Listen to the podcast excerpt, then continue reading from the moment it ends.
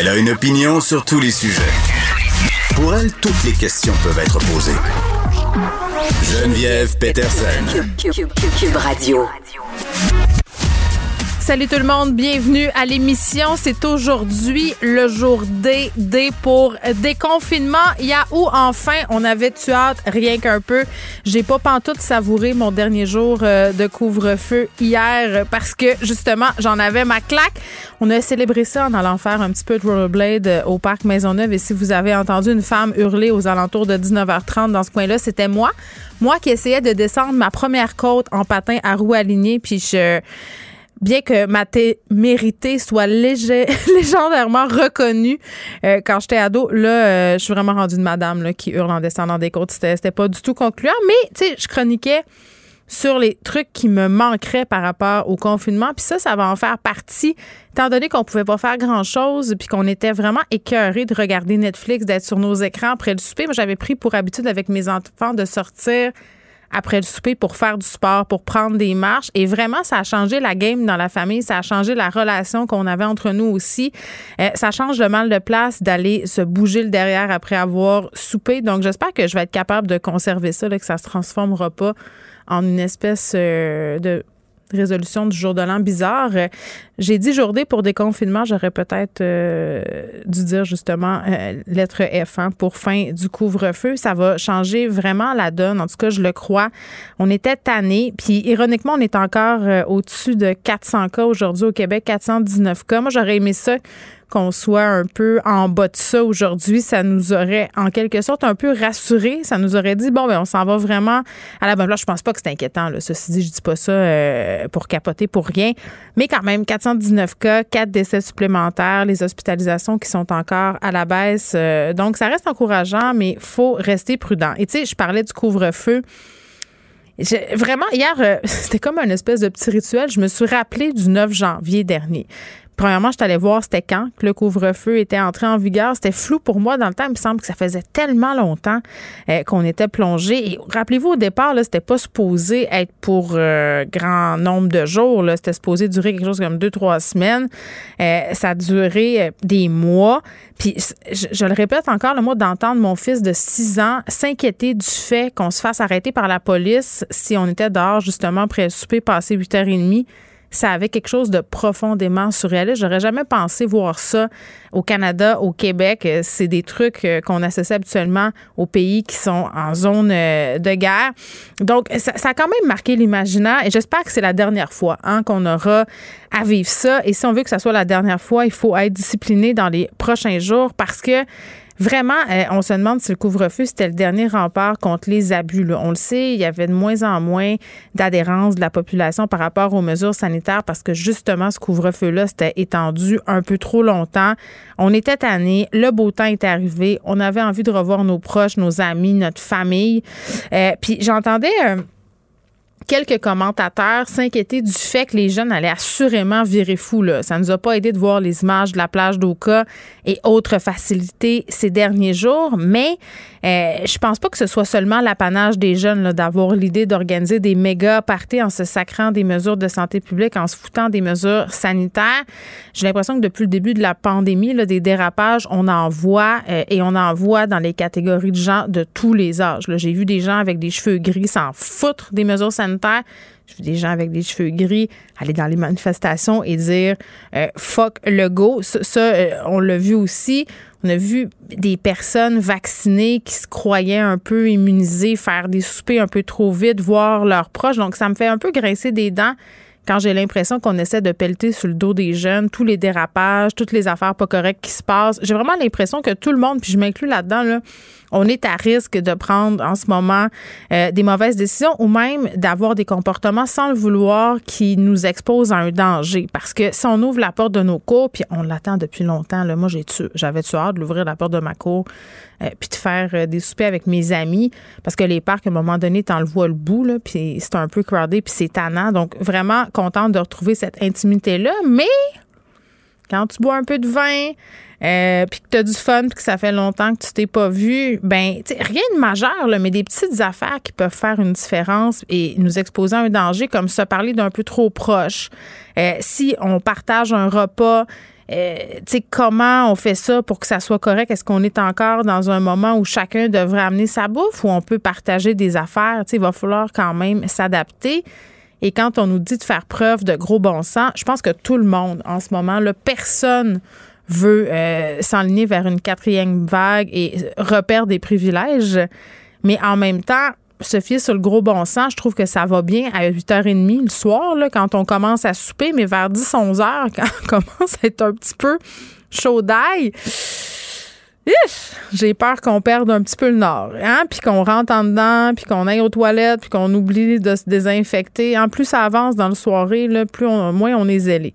Euh, puis j'en viens un peu à parler de vaccination par rapport à tout ça parce que euh, je le disais ce matin dans, ma chronique dans le Journal de Montréal, des petits parties, c'est sûr qu'il va en avoir. Là. Compter de ce soir, euh, des tonnes, ma boîte courriel est pleine d'invitations. Puis à partir, là, euh, ça va trop vite. Là. Je suis pas game de recommencer tout de suite. C'est pas parce que j'ai peur de la COVID-19. Là, c'est pas du tout ça. Je pense qu'il y a moyen de moyenner à, à ce niveau-là si on suit toutes les règles, mais on dirait que je suis pas encore game de voir plein de gens, d'aller sur les terrasses. On dirait que je vais, pas, je vais laisser passer la frénésie du début. Là. Je vais regarder ça aller. Puis Benoît disait quelque chose d'intéressant tantôt quand on se parlait à ce sujet-là. Il disait, tu sais, bon, quand, on recommence des affaires, il y a une période de rodage, là, avec le, tu sais, notamment pour les terrasses, les restos, là, le personnel est nouveau, il faut qu'ils recommencent leur menu. Moi, moi, je vais attendre. Je vais attendre que tout ça soit au beau fixe puis que ça soit optimal pour y aller. Puis ça sera un peu la même affaire euh, pour les petits parties d'amis. Il y a la petite dose histoire de laisser une chance à mon cerveau parce qu'un des sujets qu'on va aborder aujourd'hui, on a beaucoup parlé des effets psychologiques du confinement puis du fait qu'il y avait certaines personnes qui voulaient pas revenir en arrière. Il y avait un texte super intéressant dans l'actualité à ce sujet-là. Un chercheur qui euh, prétend que le cerveau, la zone, euh, se modifie en fait, que la pandémie fait que notre cerveau s'est modifié. Donc, la pandémie qui aurait eu des effets chimiques sur notre cerveau, on va parler de ça avec un psychiatre parce que c'est tellement intéressant. On a parlé de résilience tout le long de la pandémie, on a parlé d'adaptabilité.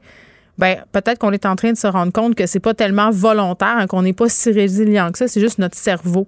Euh, qui s'adapte. Puis par ailleurs, c'est peut-être à cause de cette capacité d'adaptation-là que l'humain a survécu euh, tant d'années. Donc, je le disais, euh, des petits parties, il y en aura beaucoup. il va en avoir des plus gros. faut pas se cacher ça non plus. fait qu'il faudrait peut-être accélérer la deuxième dose. Puis à cet effet-là, on est supposé avoir des informations dès la semaine prochaine parce qu'on va raccourcir le délai entre les deux doses de vaccination. Christian Dubé est supposé nous revenir avec ça la semaine prochaine. Puis hier, je vous disais, c'est un peu mêlant euh, ce qu'on a le droit de faire puis ce qu'on n'a pas le droit de faire euh, en ce moment parce que, bon, il y a des zones de couleur, euh, il y a des dates qui sont différentes si on se trouve à Montréal ou ailleurs en région. Là, juste pour qu'on fasse une petite récapitulation, là, j'ai un petit tableau devant moi, un beau petit tableau bleu là, du gouvernement. les terrasses, évidemment, ouvrent aujourd'hui. Je pense que tout le monde le sait. Palier rouge, orange, deux personnes avec enfants mineurs de résidences différentes ou occupants de une résidence par table. En palier jaune, ce sera les occupants de deux résidences par table. Ça, c'est pour les terrasses. Après ça, rassemblement extérieur permis sur les terrains privés et les balcons. Là, c'est la fameuse question que je posais hier. Huit personnes de résidences différentes ou occupants de deux résidences différentes avec distanciation de deux mètres. C'est à dire qu'on peut être plus que huit si on vient de deux adresses euh, différentes. C'est la levée aussi des interdictions de déplacement entre les régions. Bon, moi, euh, si je veux faire un peu de moi juste, ça, ça allège pas ma souffrance de ne pas voir ma mère depuis un an parce que je ne vais pas aller au Saguenay aller-retour, c'est 5h30 de route.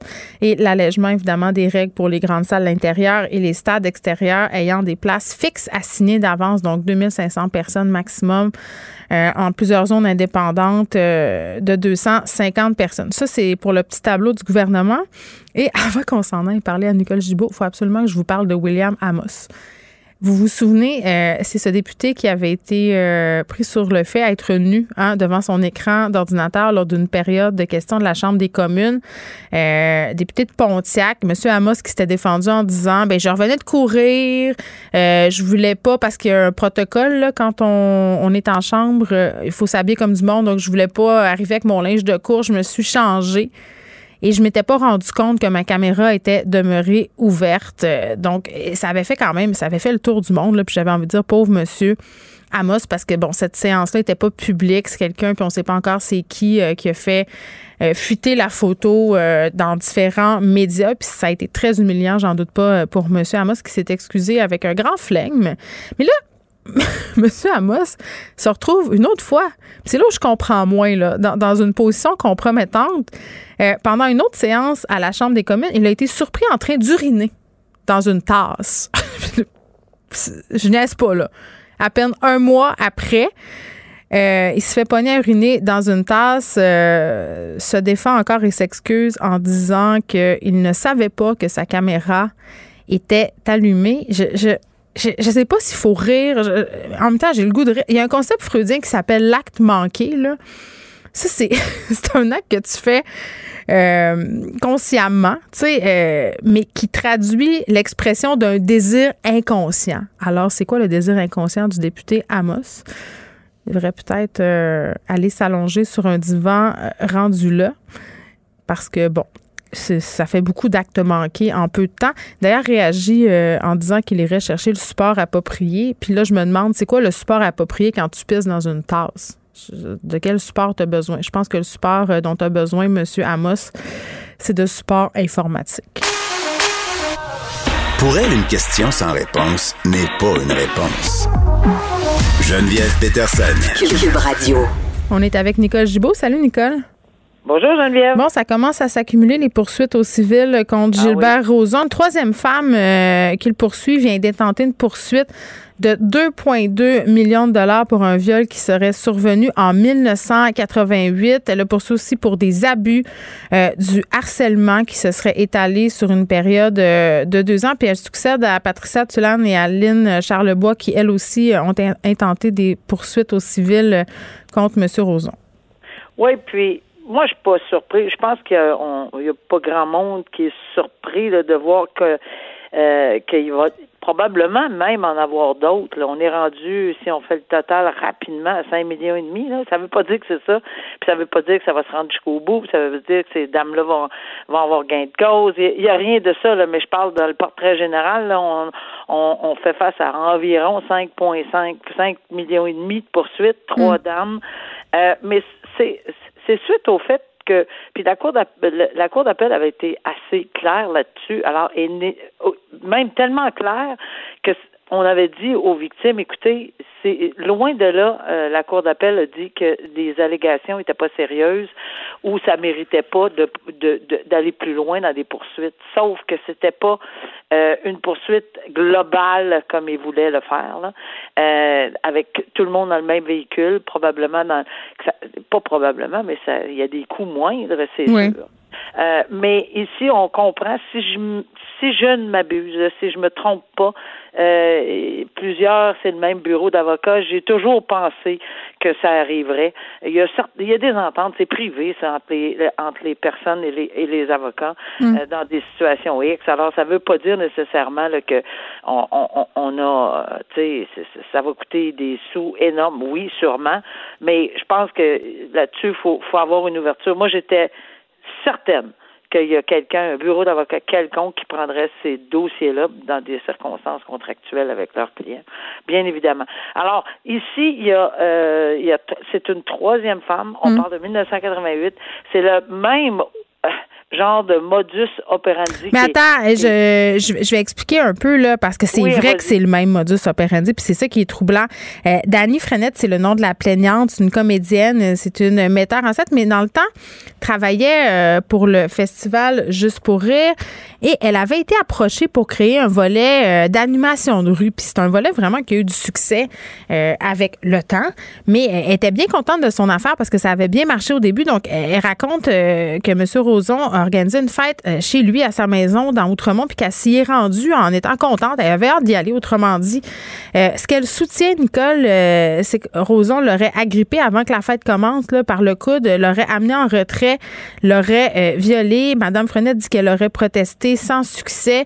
Après, elle était sous le choc, elle était confuse, elle était paralysée par la honte et elle dit si j'ai jamais rien dit, c'est parce que moi je commençais dans le milieu, lui il avait déjà le bras tellement long. Ben, c'est ça qu'on entend de façon tout le temps. Euh, tout le temps. Euh, et il y avait des craintes de qu'elles ne soient pas crues, premièrement, hmm. euh, puis que leur carrière était pour être euh, anéantie là, en prétextant ces choses-là.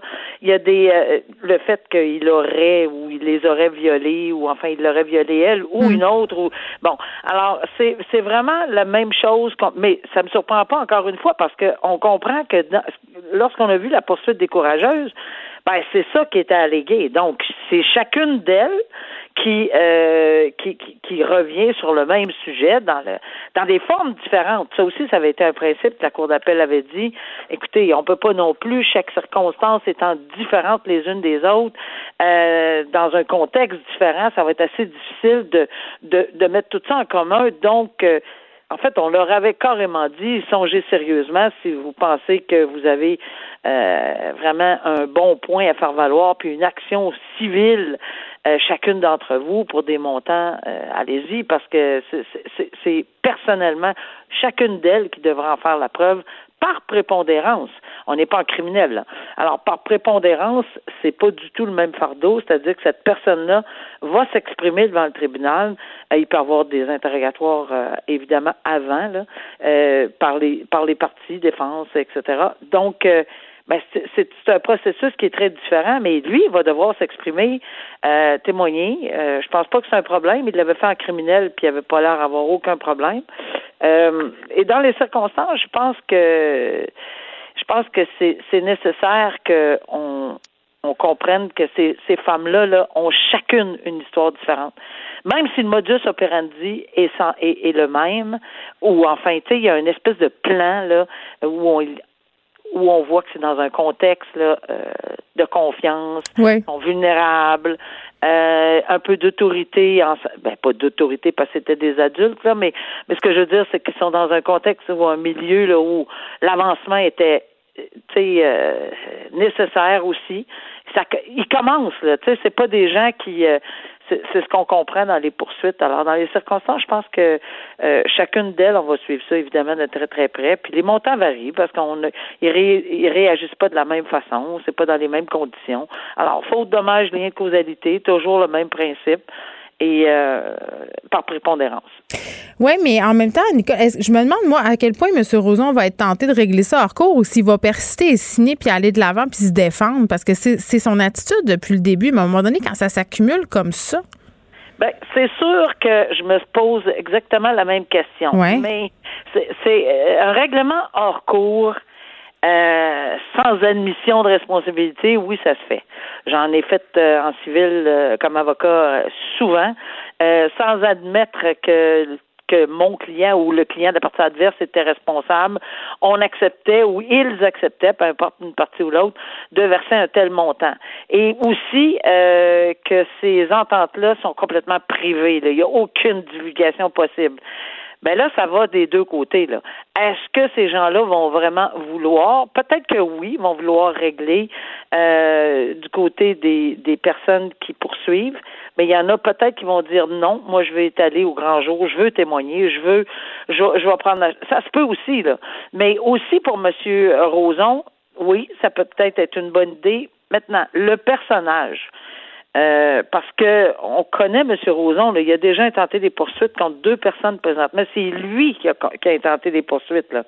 C'est, c'est, contre Julie Schneider et euh, voyons, le nom m'échappe. Euh, Voyons, qu'est-ce que c'est ça, en tout cas. Il a, intenté 450 000 de poursuites. Oui. Là. Contre Julie Snyder puis Penelope McQuaid, oui. McQuaid, c'est ça, là, ça m'est revenu. Penelope McQuaid. Donc, 450 000 de poursuites parce qu'ils auraient, bon, parlé de ceci sur un Fait que c'est ça. Moi, ça m'étonnerait qu'ils qu rétro-pédalent. à cause de ça, parce que, tu sais, c'est c'est non, c'est catégorique. Puis non seulement c'est non, j'ai jamais commis ceci, mais tous ceux et celles qui, qui allèguent que je l'ai fait euh, sans fondement, euh, regardez, là, moi, je, je poursuis. Il y a droit aussi, là. Si bien on sûr, bien quelque chose euh, euh c'est pas vrai, alors, mais là, c'est l'inverse qui va se produire. Mais encore une fois, on va entendre, euh, ça revient toujours à la même chose, parce qu'on les avait entendus, ces, ces, ces dames-là, lorsqu'ils avaient parlé des allégations toujours encore le même modus operandi, toujours dans un contexte de travail, toujours dans, dans, dans, un milieu professionnel. C'est parce qu'à un moment donné, tu sais, je veux bien croire la présomption d'innocence et tout ça, puis même ah, encore.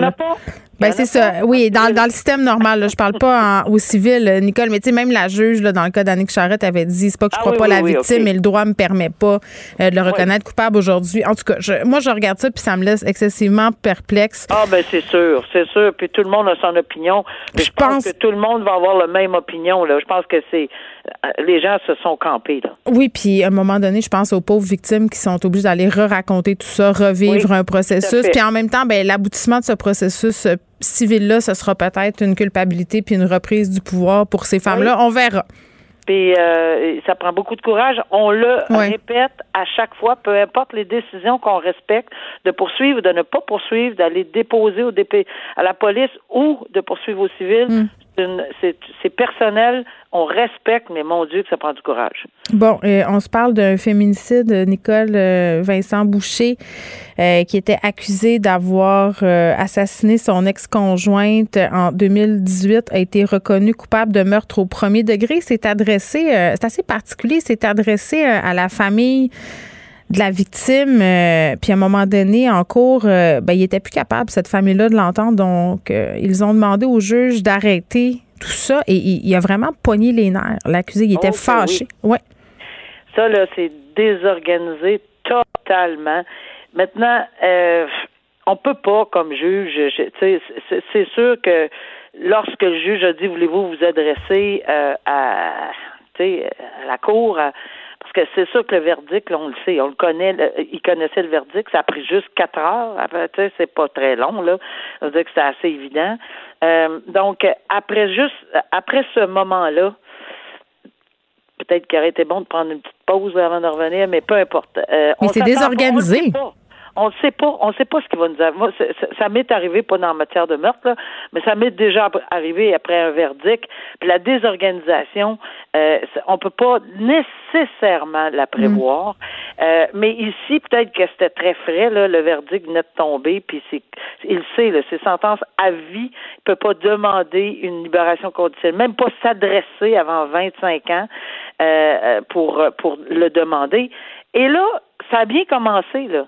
Puis on peut pas empêcher non plus quelqu'un d'offrir euh, des excuses ou, ou, ou, enfin à, on peut pas là. C'est comme juge, c'est on en serait très mal placé. mais par contre, quand il y a une désorganisation à ce point-là, ben là c'est sûr. Maintenant, l'intervention de la famille et je la comprends là. Je suis pas certaine que que que, que j'accepterais. Bon, il y a deux. Mais c'est plate, Nicole. Sont-ils obligés d'entendre ça? Ben c'est ça. Mais qu'est-ce que comment j'expliquerais ça? Ouais des fois, euh, il y a lieu de peut-être faire un petit avertissement, dire écoutez, c'est possible que vous aimiez pas ce qu'on entend, etc. Je vais laisser quand même la chance. Est-ce que vous préférez rester dans la salle? Euh, tu sais, ça se demande aussi, mais, mais si j'étais la famille, probablement que oui.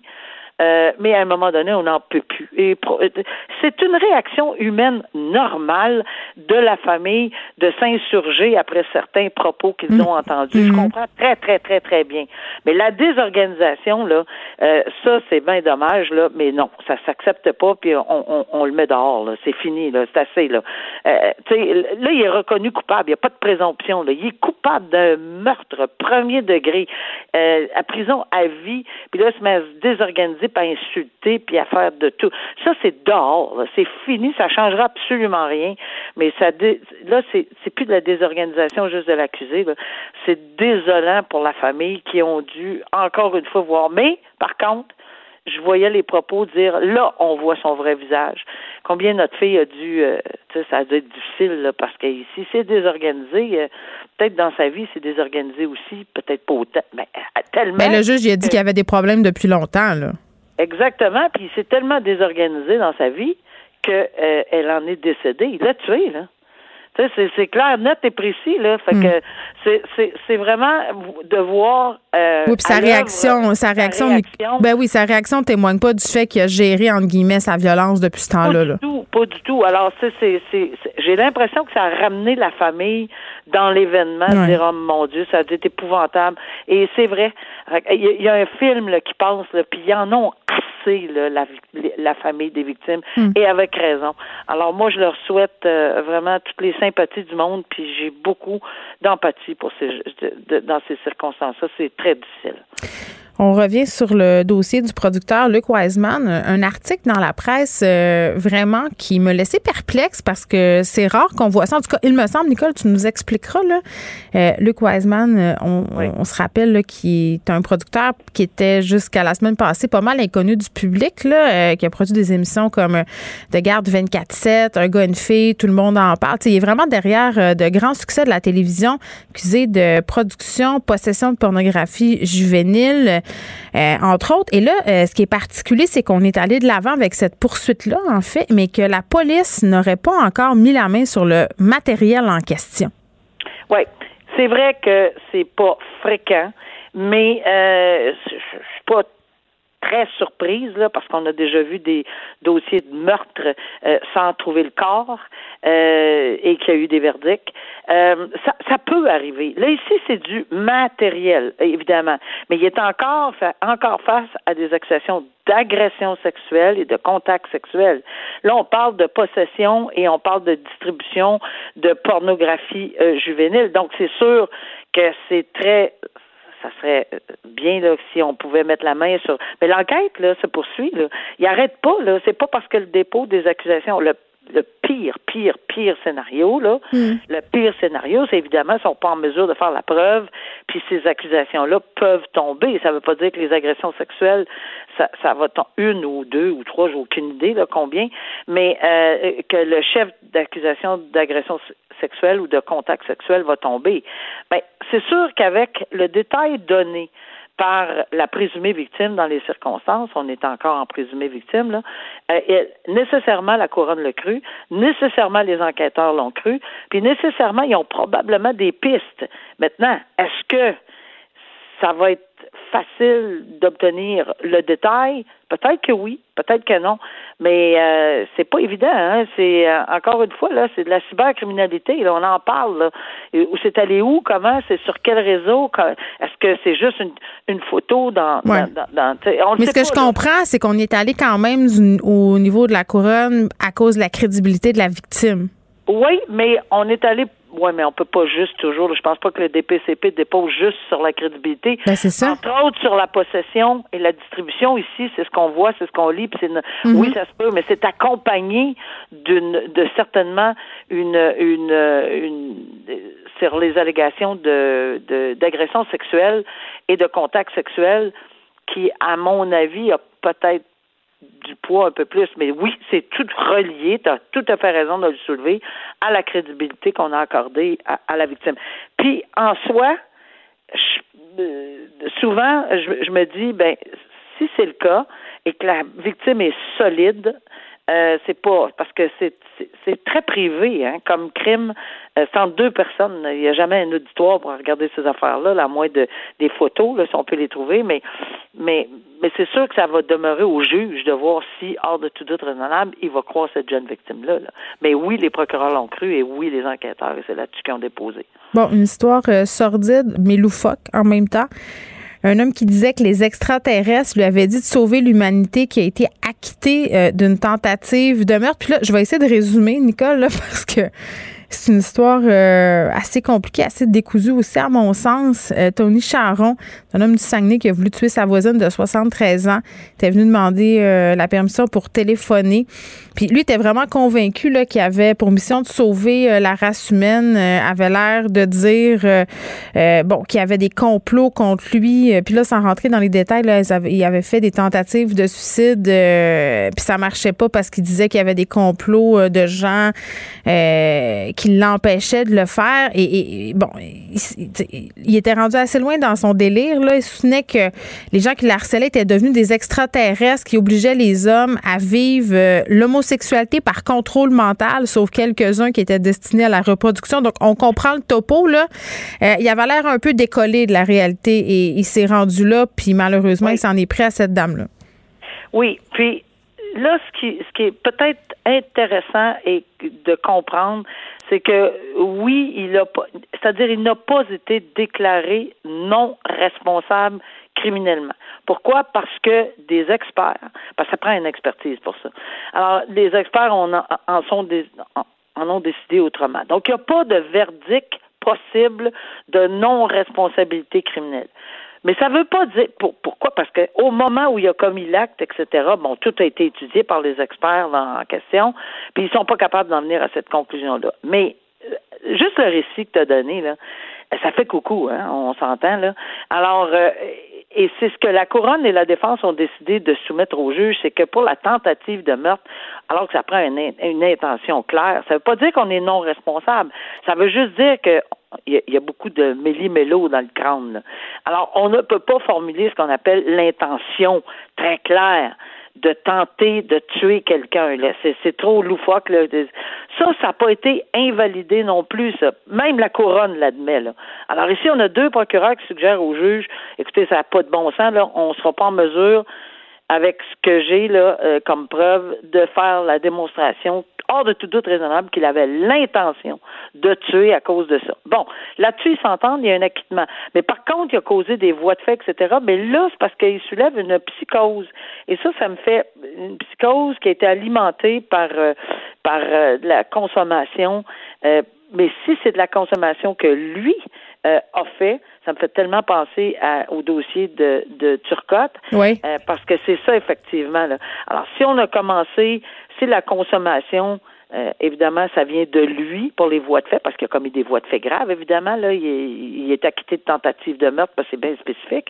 Mais sur les voies de fait graves, ben dans cette matière-là, l'intoxication volontaire, c'est pour ça que ça me fait penser à Turcotte, là, euh, ça peut pas servir de défense. Alors, euh, si le juge il en vient à cette conclusion-là, que cette psychose-là a été déclenchée euh, parce que parce qu'il est en psychose, évidemment, mais que ça a été déclenché par la consommation d'alcool ou de stupéfiants, ben il faut qu'il il le reconnaisse coupable. Alors c'est ça que le juge est après démêler là, puis qu'il va rendre sa décision le 16 juin. C'est des, c'est des dossiers. Euh, tu sais, euh, quand on, on, prend ce job-là comme juge, je le sais, là, il faut qu'on en démêle des, des. Il y en a des, casiers, là. Tu sais, la, partie de tentative de meurtre, la partie de voie de fait grave, la partie d'intoxication volontaire, la partie de. Tu sais, il y en a beaucoup, beaucoup, là. Tu sais, c'est. Alors évidemment, les, les avocats nous aident, là, aident les juges là-dedans, mais ici, on est, on voit que le juge là, a été confronté à une situation sur une psychose, mais qui aurait été déclenchée volontairement. Là, ça allume là, euh, dossier Turcotte où la Cour suprême était très claire euh, dans un autre dossier à dire non, non, non, c'est pas un moyen de défense. Là, là. Bon, le juge Boudreau qui s'est donné jusqu'au 16 juin pour rendre euh, sa décision. Merci, Nicole. Je te souhaite un excellent week-end. Excellent week-end. Profite des terrasses. oui, puis j'espère, en tout cas, je ne sais pas comment c'est la situation par chez vous. Y a-t-il encore ben, ben du va-et-vient émanant de l'Ontario? Énormément. Ah. je sais même pas si on va pouvoir avoir.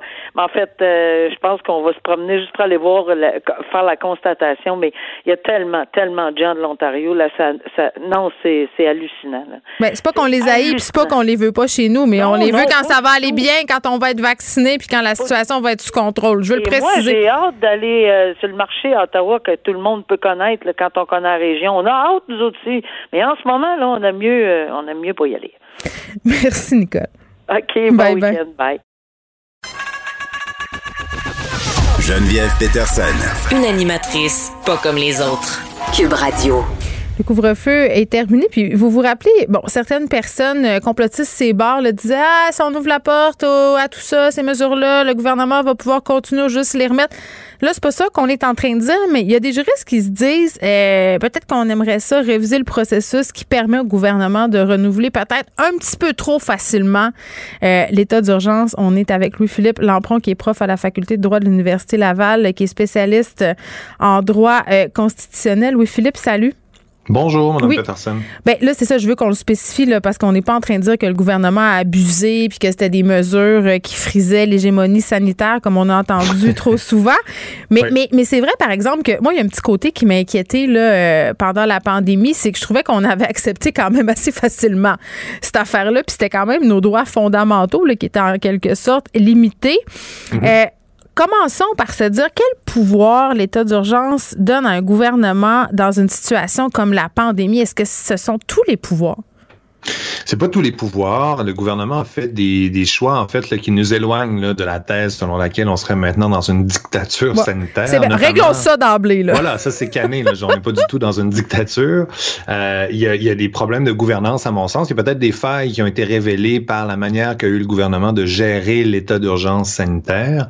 Mais une chose qui est importante de préciser d'emblée, c'est qu'il faut faire une distinction entre l'état d'urgence sanitaire qui représente un modèle exceptionnel et temporaire de gouvernance et la crise de la COVID-19, en fait, qui va perdurer même quand on va lever l'état d'urgence sanitaire. Alors, c'est deux choses qui sont euh, complètement différentes.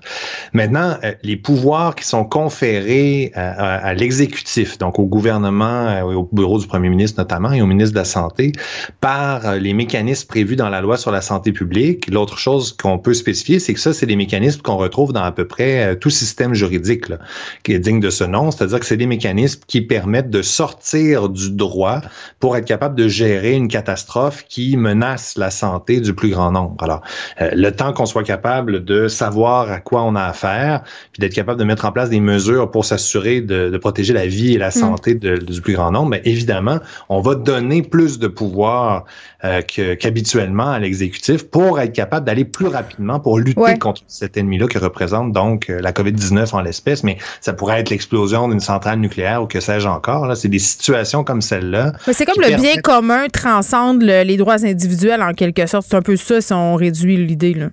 Ben exactement, parce que les, les, les, textes sur les droits fondamentaux, l'objectif essentiellement, c'est de permettre à tout le monde de coexister pacifiquement. Alors, si c'est carrément les conditions d'existence euh, et de survie du plus grand nombre qui sont en cause, ben on va admettre qu'il est euh, possible de restreindre les droits individuels pour protéger le plus grand nombre. C'est ce mécanisme-là là, qui joue quand on parle de des pouvoirs qui sont dévolus à l'exécutif par l'état d'urgence sanitaire. je pense qu'on peut euh, quand même se rappeler, M. Lampron, que le couvre-feu, ça a été la dernière mesure ça a pris énormément de temps euh, avant qu'on l'applique. C'est pas un truc, un truc simple qu'on sort comme ça d'un chapeau, là.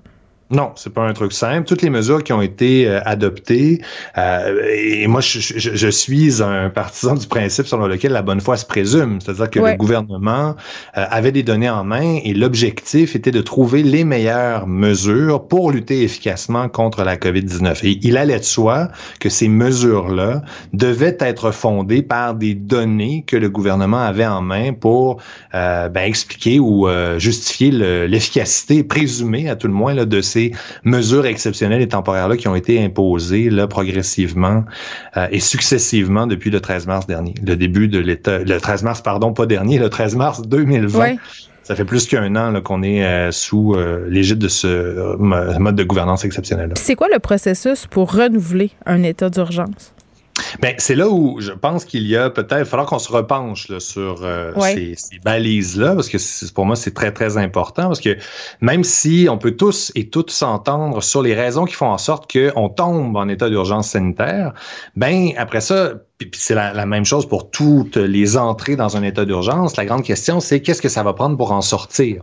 Et, et là, le, problème, à mon sens, un des problèmes, c'est que euh, la formulation de l'article 119 de la loi sur la santé publique, elle permet un renouvellement sans droit de regard et sans consultation de l'Assemblée nationale de la discrétion euh, même du gouvernement, donc de l'exécutif le mené par euh, François Legault et son équipe.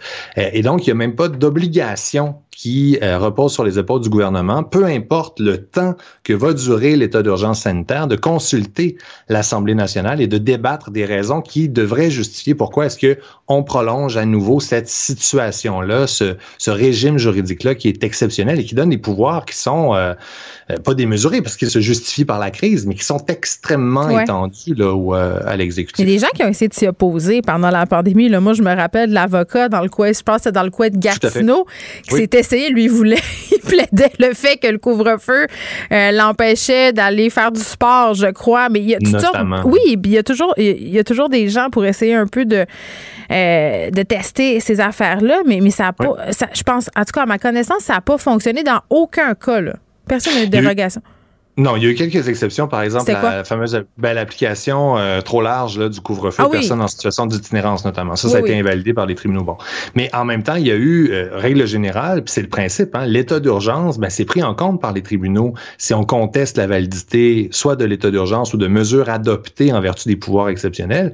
Ben, les tribunaux, ils tiennent compte du fait qu'il y a une crise. Le gouvernement doit gérer une crise et donc va donner plus de marge de manœuvre au gouvernement pour justifier des restrictions aux droits fondamentaux. Et, la meilleure manière de le comprendre, c'est pensons à prenez n'importe quel décret là, qui impose une restriction aux mm. droits fondamentaux, l'interdiction de se rassembler, par exemple, dans, sur, le terrain des résidences privées. Puis pensons à une éventuelle contestation d'une restriction comme celle-là en temps normal. C'est sûr que ça passe pas le test des chartes. Le gouvernement ne peut pas faire ça, sauf quand il a des motifs exceptionnels de le faire, mm. comme la crise de la COVID-19 lui, euh, lui permettait justement. Là. Oui, puis en même temps, euh, je reviens un peu à ce que j'ai dit au début. C'est fascinant de voir à quel point on s'est habitué à cette mesure-là. Tu sais, hier soir, euh, je me promenais avec mes enfants euh, avant le couvre-feu, puis je me disais, oh my God, c'est la dernière soirée, puis j'espère que ça va être la la, dernière soirée de ma vie, tu sais, où j'ai où j'ai à, subir ça. Mais le processus, à votre sens, là, comme juriste, est-ce qu'il devrait changer ou il est correct comme ça? Est-ce qu'on a assez de balises? Non, on n'a pas assez de balises. Je pense que la, notamment le libellé, c'est des pouvoirs qu'on a. Moi, je, je, c'est des dispositions de la loi sur la santé publique que j'avais jamais regardées de ma vie. Puis je suis un constitutionnaliste. Oui, c'est pas complotiste de dire ça là. Pas, du tout. Pas du tout. Non, non, absolument pas. C'est la scène critique qui fait partie d'une vie démocratique. C'est-à-dire que euh, toute société démocratique digne de ce nom, là, ça prend un équilibre entre les trois grandes branches du gouvernement, l'exécutif, le législatif et le judiciaire, et des mécanismes comme ceux qui sont prévus dans la loi sur la santé publique. Ben là, on, on a vu les limites en fait du mécanisme qu'on a intégré dans la loi sur la santé publique à l'usage à quelque part. Et le fait que le gouvernement n'ait aucun compte à rendre à l'Assemblée nationale euh, même si c'est un gouvernement majoritaire, mais il y a quelque chose de très, très problématique avec ça. Bon, là, avec le déconfinement, la vaccination qui progresse, on a l'impression finalement de voir la lumière au bout du tunnel mm. et tout porte à croire que au cours des prochains mois, le gouvernement va euh, céder aux pressions politiques qui sont exercées par les partis d'opposition et revenir à un mode euh, normal, en fait, là, de gouvernance, le parlementarisme, là où c'est le législateur essentiellement qui peut imposer des mm. normes d'application générale qui restreignent les droits et libertés liberté d'une de, portion importante de la population.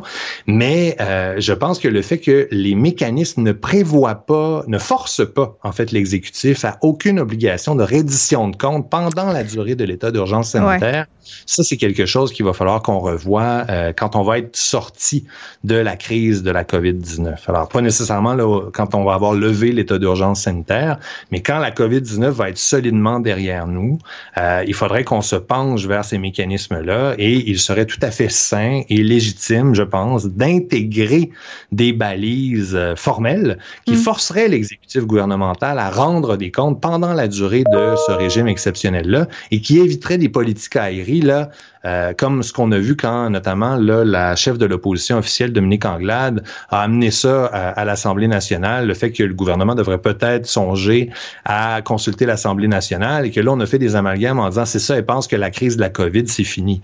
Euh, c'est pas ça du tout qu'elle mettait de l'avant. Puis c'est important de mettre euh, très clairement euh, par terre le, principe en disant il y a le régime juridique exceptionnel que représente l'état d'urgence et il y a la crise de la COVID-19. Mais comment on va faire pour gérer la fin de la crise de la COVID-19? Ouais.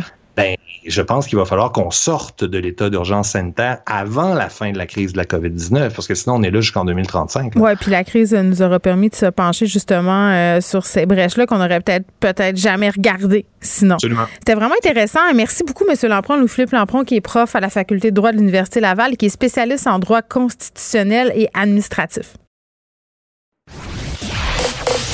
Vous écoutez Geneviève Peterson. Cube Radio. Je reviens sur cet article, l'actualité que j'ai trouvé euh, vraiment intéressant. Un chercheur euh, montréalais qui s'est penché sur les effets euh, neurologiques de la pandémie, notre cerveau qui aurait été modelé en quelque sorte parce qu'on a vécu par l'isolement, le confinement qu'on expérimente depuis maintenant plus qu'un an, puis de vraiment voir comment notre cerveau a été affecté, puis comment aussi il va se réhabituer à une certaine normalité. Puis j'avais envie d'en parler avec Samuel Vessière, qui est prof adjoint au département de psychiatrie de l'Université McGill. Monsieur Vessière, bonjour. Bonjour. Bon, est-ce quand même, en tout cas, moi j'ai trouvé ça intéressant cet article-là parce que ça mettait un peu des explications scientifiques sur un sentiment qu'on partage un peu tous, c'est-à-dire on a beaucoup dit euh, depuis le début de la pandémie que l'humain était capable d'une formidable adaptabilité. On a utilisé le mot résilience, puis on a partagé ensemble des sentiments communs. on était fatigué, euh, on était déprimé, on sentait qu'on avait des pertes de mémoire, on souffrait de solitude. Euh, puis je veux qu'on commence avec un truc que l'OMS a déclaré, a déclaré que la solitude était une menace à la santé publique. On parlait, M. Vessard, de la solitude comme perception, la perception d'être seul. Là, on vient de vivre plus d'un an de solitude réelle. sais, on n'avait pas le choix, c'était imposé, on ne l'inventait pas dans notre tête. Là. Euh, y a-t-il des différences euh, concernant les impacts sur notre cerveau entre la solitude réelle et la solitude qu'on peut percevoir? Oui, et eh ben parlons aussi d'abord de l'impact sur le corps. En fait, la détresse que l'on ressent euh, quand on ressent de la solitude, c'est un peu comme un réflexe qui nous ferait enlever la main du feu quand on se brûle, si vous voulez, parce qu'elle nous rappelle qu'on a besoin de connexion humaine pour notre survie, parce que euh, l'Homo sapiens est une espèce fondamentalement sociale. Et effectivement, on sait que euh, au moyen et long terme, la solitude entraîne des effets très néfastes sur la santé, euh, comme par exemple euh, des risques plus élevés de maladies cardiovasculaires, des baisses du système immunitaire, et puis on y arrive possiblement des troubles psychiatriques en tout genre. Et eh, puis, c'est quoi la réponse chimique du cerveau à la solitude? Parce qu'il y en a une, c'est ce qu'on apprend dans cet article-là. Ben, écoutez, euh, c'est assez délicat d'interpréter les données du professeur Bzedok. C'est une, étude très intéressante. Alors, écoutez, il nous parle de, de ce qu'on a découvert euh, il y a quelques années. Il y a, il y a un réseau du cerveau, c'est-à-dire des zones du cortex euh, qu'on appelle le réseau cérébral par défaut. Mm-hmm. Ce sont des zones du cerveau qui ont tendance à s'activer quand on ne fait rien, par exemple quand on est en mode rêverie. Et ça, c'est mm-hmm. normal, c'est même très bien. Et donc, ce réseau par défaut du cerveau, il a tendance à se désactiver quand on fait un effort cognitif, quand on fait une tâche, ou alors quand on euh, fait de la peinture, ou, même quand on fait de la méditation. C'est comme si le cerveau est en veille? Oui, mais donc le mode de veille de cerveau, en fait, il est très actif et, et, et c'est normal et c'est très bien. Ça nous, ça nous permet même, euh, si vous voulez, d'être attentif à ce qui se passe dans notre corps. Mais on s'est rendu compte que quand ce, quand ce réseau du cerveau devient hyperactif, eh ben, ça a tendance à être lié avec des troubles, par exemple, de, de régulation émotionnelle, des troubles cognitifs, par exemple, les gens qui souffrent de, de TDAH, ils ont en moyenne, ou, ou, les, ou, les, gens qui sont déprimés, ils ont, ils ont euh, le, le, le, réseau cérébral par défaut qui a tendance à être hyperactivé.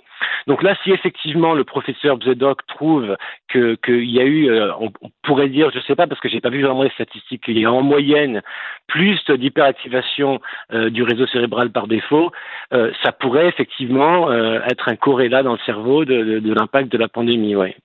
Bon, euh, vous vous montrez un peu perplexe, entre guillemets, de cette affirmation sur laquelle cette étude-là qui a été menée, ce serait la plus grande expérience sociale longitudinale de l'histoire de l'humanité, parce qu'on a connu quand même d'autres expériences similaires, par exemple des guerres? Oui, alors je dirais, écoutez, euh, si on parle de l'échelle de cette expérience, évidemment, à l'échelle planétaire, on a eu des mesures de confinement. Euh, bon, ça, ça, ça, ça c'est jamais fait. Mhm. Mais, si on, mais, mais l'intensité de cette expérience, oui, effectivement, ça a été dur. Mais, mais euh, moi, je me dis, je pense à mes grands-parents qui ont connu la guerre, d'autres qui ont connu les camps de la mort, ou alors des, des, des, gens qui sont encore très opprimés, comme les Ouïghours en Chine, par exemple. Je pense que ça les ferait peut-être un peu rigoler de, de dire que voilà, le confinement, ça a été l'expérience la plus dure de l'humanité. Mais ceci dit, je, je, je, ne veux pas renier que l'expérience a été difficile pour beaucoup, qu'il y aura sans doute des séquelles à long terme euh, à plein de niveaux, notamment euh, au niveau de, de l'anxiété par rapport à la santé, euh, la polarisation et tout ça. Je pense que c'est, il y a plein de bonnes nouvelles en ce moment. On est en, on est en processus de réouverture, mais c'est sûr mm. que ça, ça va quand même être difficile. Mais Monsieur Vessier, est-ce que je me trompe en disant que ces séquelles-là là, dont vous parlez, là, les conséquences de cette solitude qu'on expérimente depuis plus d'un an, c'est là, là qu'elles vont en quelque sorte nous frapper? Je pense que pas le plus dur s'en vient, mais on fera face certainement à des défis dans les prochains mois parce que le retour à la normale ne sera peut-être pas vécu euh, de la façon dont on se l'imaginait finalement. Oui, et je pense que c'est important de voir que l'érosion de la résilience euh, existe chez certaines personnes. Euh, les personnes qui étaient déjà anxieuses, qui avaient des troubles obsessifs compulsifs, surtout liés à la santé, vont sans doute ressentir de, de l'agoraphobie. Donc on le voit déjà maintenant que, les mesures se relaxent. Il y a, certaines personnes qui ont, vraiment encore très peur. Et euh, donc, donc ça, ça, ça, ça va être difficile à gérer. Et je souligne encore que, que, que malheureusement la, la polarisation euh, autour des, des, mesures sanitaires continue. Donc voilà, certaines certaines personnes veulent réouvrir, d'autres ne veulent pas. Et c'est vrai que un des thèmes quand même depuis le début, ça a été qu'on a souvent du mal à se souvenir qu'on est tous ensemble là-dedans et qu'on devrait euh, co collaborer. Quoi. Et on n'a jamais été divisé de même, je pense socialement euh, au Québec. Euh, en tout cas, moi, je, de, de souvenir, j'en ai pas d'autant de division sociale. Puis j'écris souvent sur les familles qui sont déchirées par la pandémie, les gens qui se sont chicanés sur les mesures sanitaires, euh, sur comment ou pas suivre les règles. Il y a des frères, des sœurs, des mères, de leurs enfants qui se parlent plus. Là, avec le déconfinement, c'est le retour, si on veut, à la réalité. Ces gens-là, euh, il faut qu'ils se rabibochent en quelque sorte. Je pense vraiment, oui, je pense que c'est un moment aussi pour, euh, pour pouvoir se réconcilier, pour pouvoir enfin être ensemble. Euh, bah, oui, oui, bah, écoutez, que, comme vous, euh, moi je suis, je suis vraiment désolé de voir qu'il y a eu cette déchirure entre, entre familles, entre amis. Euh, oui, oui, vraiment, oui. Est-ce qu'on peut se dire, parce que, bon, si le, le, confinement a un effet physique sur le cerveau humain, là, selon cet article-là dans l'actualité, puis on parle de plasticité du cerveau, est-ce que, est-ce que cet effet-là est réversible? Oui, oui, absolument. Oui, oui. Et ça, c'est une des, des, grandes découvertes aussi de des neurosciences récentes, c'est que le cerveau est beaucoup plus plastique que ce qu'on pensait. Donc là, par exemple, quand on parle d'hyperactivation chronique euh, du réseau cérébral par défaut, euh, il y a plein d'activités qui peuvent le désactiver. Par exemple, la méditation, la relaxation, euh, tout, tout, tout en fait, les, les, même les tâches ménagères, si vous voulez. Oh non, dis-moi pas ça, là. Non! Mais, mais, mais, dès qu'on se met à faire quelque chose, à mettre notre conscience dans, dans, quelque chose d'autre, et eh bien, si vous voulez, on, ah. désactive ce réseau-là. Et puis, euh, et puis, euh, donc, euh, donc, oui, la méditation, le, le sport, et, et, puis là, bon, quand même, mais on est, y a, y a, Monsieur Vessière. Non, mais c'est comme, tu sais, les moments où on a fait du pain, où on a jardiné, où on a trié nos bas par couleur, puis qu'on a fait le ménage du garage. C'était ça, finalement, peut-être? C'était cette idée. Absolument, absolument. Vous faisiez du bien à votre cerveau, tout à fait. Oh non, c'est déprimant. Je vais retourner classer mes bas. Mais là, ils sont trop bien classés. Là. Il va falloir que je trouve autre chose à organiser. Samuel Vessière, merci, qui est prof adjoint au département de psychiatrie de l'Université McGill. Vous irez euh, lire ce texte-là dans l'actualité. C'est fort intéressant, le cerveau, de la façon dont il a été affecté par la pandémie. Mais on, on, le comprend, là, euh, il y a un retour en arrière possible. Le cerveau va en avant, va en arrière, s'adapte aux circonstances dans lesquelles on est plongé. Geneviève Peterson. Elle réécrit le scénario de l'actualité tous les jours. Vous écoutez Geneviève Peterson. Cube Radio. Martin Geoffroy est avec nous. Salut Martin. Salut. Bon, Martin, tu nous reparles euh, de la question de l'éducation. Puis là, pour nos auditeurs qui sont en train de se dire, ben écoutons, il y a le piton collé, euh, puis il est stické là-dessus. Oui, oui, on est stické là-dessus parce que je te voyais réagir euh, cette semaine sur les médias sociaux. Il y a eu plusieurs sorties anti-grève, des gens qui s'insurgeaient, bon, de devoir garder leurs enfants à la maison. J'en ai parlé moi-même ici à l'émission en disant que j'étais tellement solidaire des revendications des profs, mais qu'en même temps, j'avais hâte qu'on trouve une solution là, parce que, bon, j'étais rendu au système Z pour faire garder les miens, même bon, j'étais avec euh, les profs dans leurs revendications, je cache pas que ça me crée des problèmes, mais le problème, à ton sens, c'est peut-être qu'au Québec, l'éducation, c'est pas si une priorité qu'on le prétend. Ben, l'éducation au Québec n'a jamais été vraiment une priorité. La preuve, c'est que jusqu'à tout, encore tout récemment, les ministres de l'Éducation, c'était jamais des enseignants. Euh, moi, j'étais très excité quand la CAQ est arrivée au pouvoir puis a nommé comme ministre de l'Éducation M. Robert. Je me disais, pour la première fois, on va avoir un enseignant comme ministre de l'Éducation. Peut-être qu'il va enfin nous comprendre. Et euh, j'étais tellement excité. Puis, tu j'avais lu son livre, Jean-François Robert. Là, Mais oui. Je, veux voir sa philosophie puis tout ça.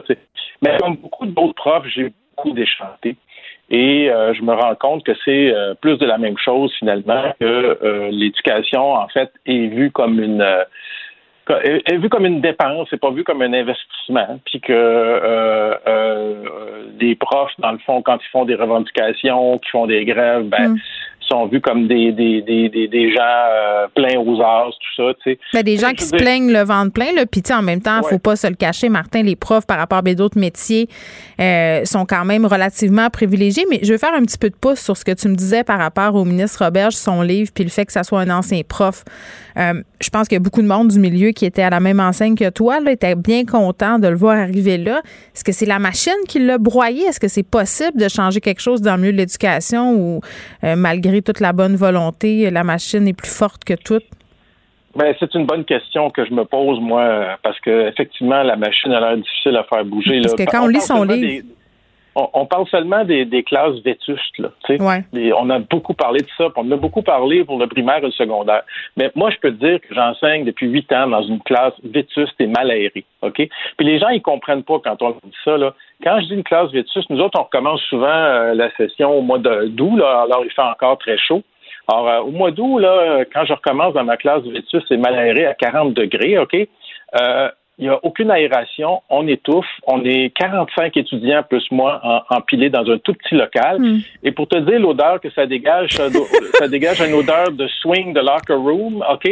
Oui. Euh, et c'est aucun étudiant est capable de, suivre mon cours. Moi-même, euh, je faut que j'aille aux toilettes trois, quatre fois par cours parce que je, vais m'évanouir. OK? Martin, ça fait je peux-tu?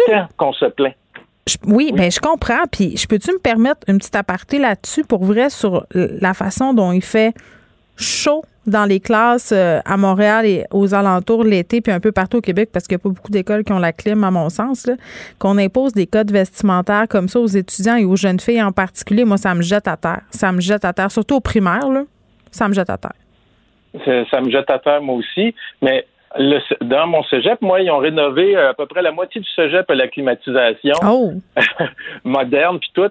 Puis l'autre moitié, moi, je fais partie de la, mauvaise moitié, on l'a pas. C'est en sciences humaines, vous avez pas la clim? C'est ça, c'est ça. Des fois, je fais des biais d'intentionnalité. Je me dis, c'est en, c'est en, sociologie, en fait, c'est les locaux de sociologie qui n'ont pas de.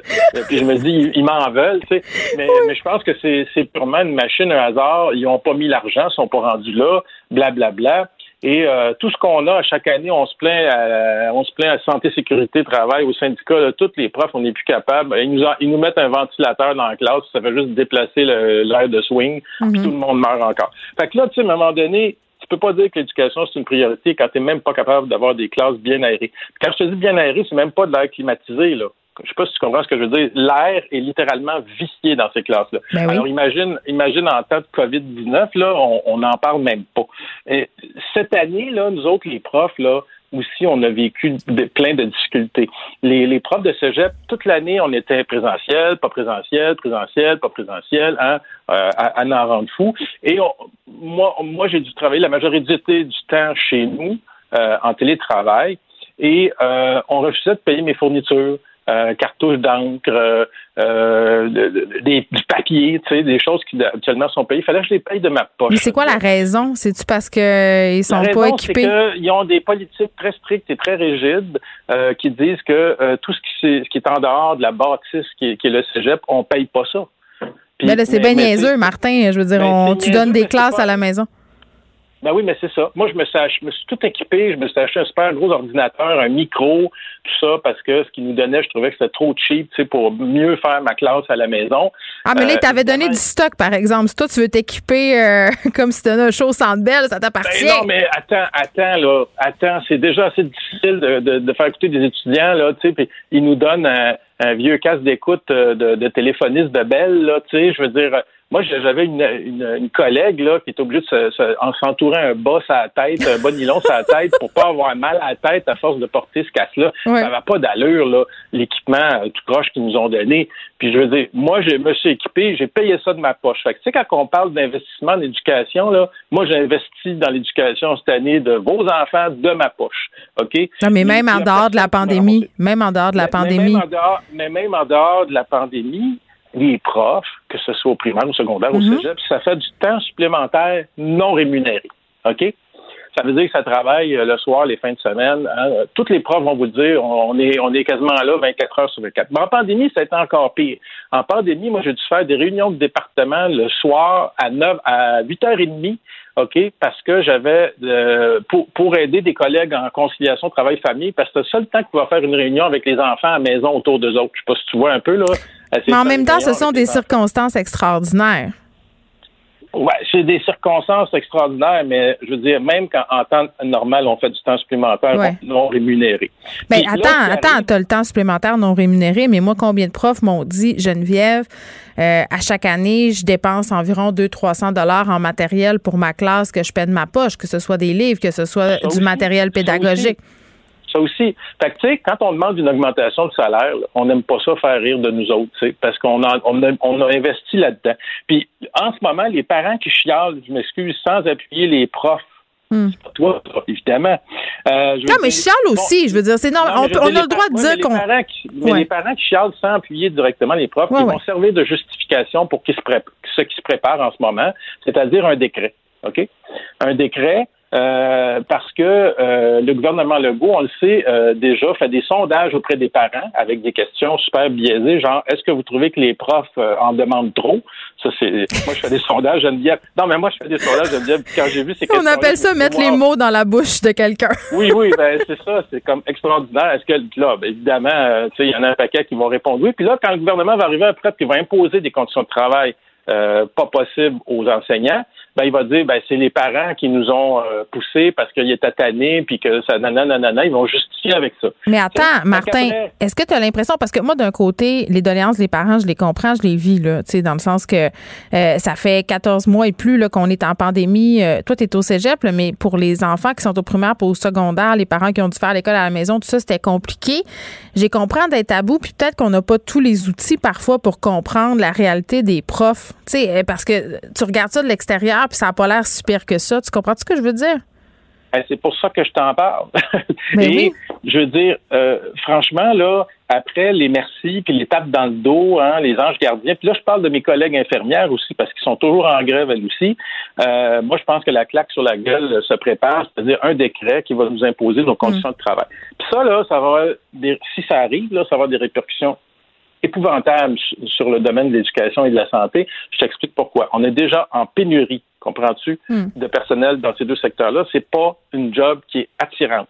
OK? Fait que là, un effet, le gouvernement qui dit merci, puis qu'après ça, donne une claque salariale avec un décret, ça va démobiliser bien du monde, ça, puis ça va désintéresser bien du monde de ce job-là. Puis les problèmes de rétention puis de recrutement qu'on a en ce moment vont s'amplifier. Alors, la solution, là, Geneviève, c'est de ne pas voir l'éducation comme une dépense, mais comme un investissement.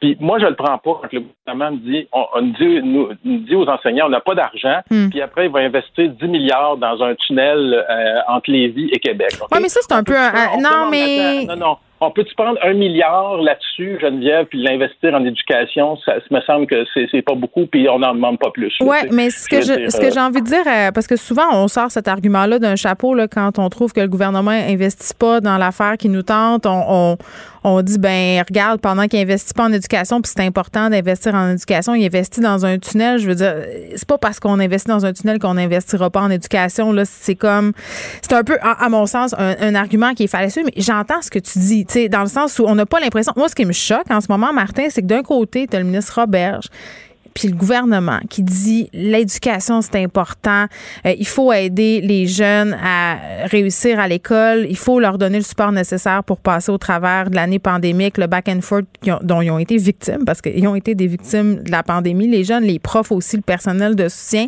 On nous dit tout ça, puis de l'autre côté, on apprend des affaires dégueulasses sur la ventilation des écoles. Euh, les locaux sont vétus. Hier, je passais devant des manifestants, devant les écoles de mes enfants. Puis je me disais, même avant la pandémie, là, tu me parlais de la qualité de l'air tantôt, Martin, là, ça fait des années euh, qu'à l'école de mes enfants, on demandait des tests d'air parce que les enseignants, les éducatrices au service de garde se plaignaient de problèmes respiratoires. Puis c'est comme si on, balayait tout ça en dessous du tapis. Puis je parlais avec Marois Risky hier de l'opposition. Puis je disais, ouais, c'est facile de critiquer le gouvernement Robert. J'ai été arrivé sur une terre brûlée. à un moment donné, c'est un problème systémique. Puis tu, le dis, là, eh, on, a peu d'estime au Québec pour l'éducation et pour la chose intellectuelle. Et ça donne la société qu'on a aussi à une société qui lit souvent juste les titres des articles.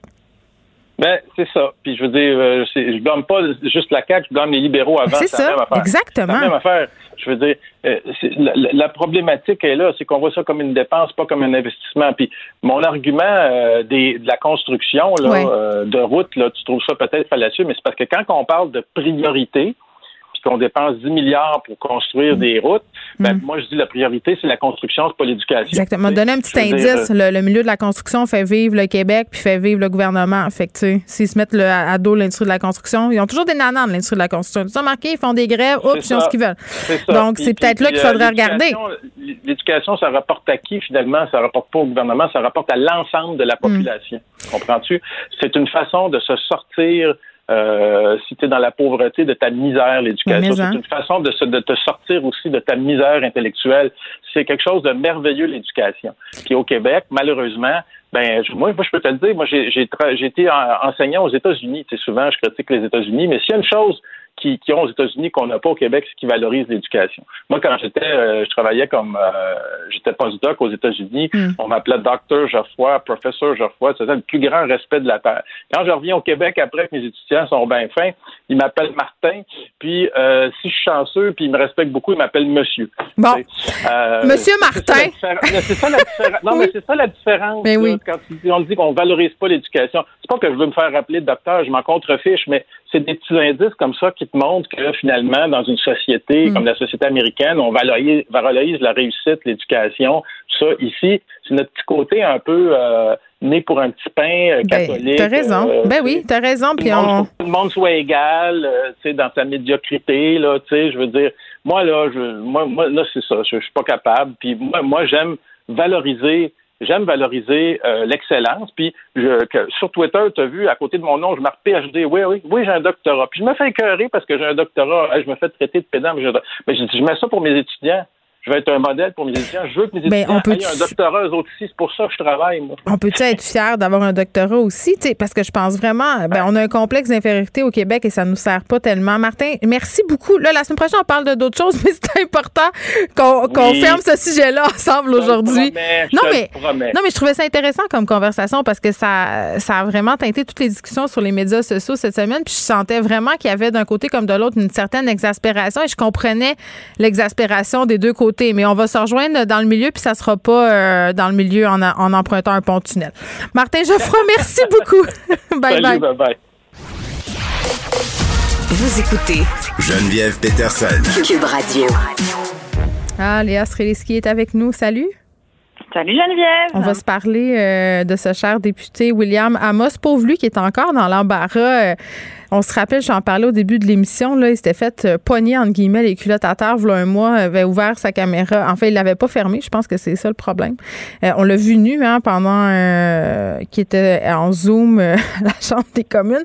Là, il aurait, ben, en fait, il l'aurait pas, on l'a vu.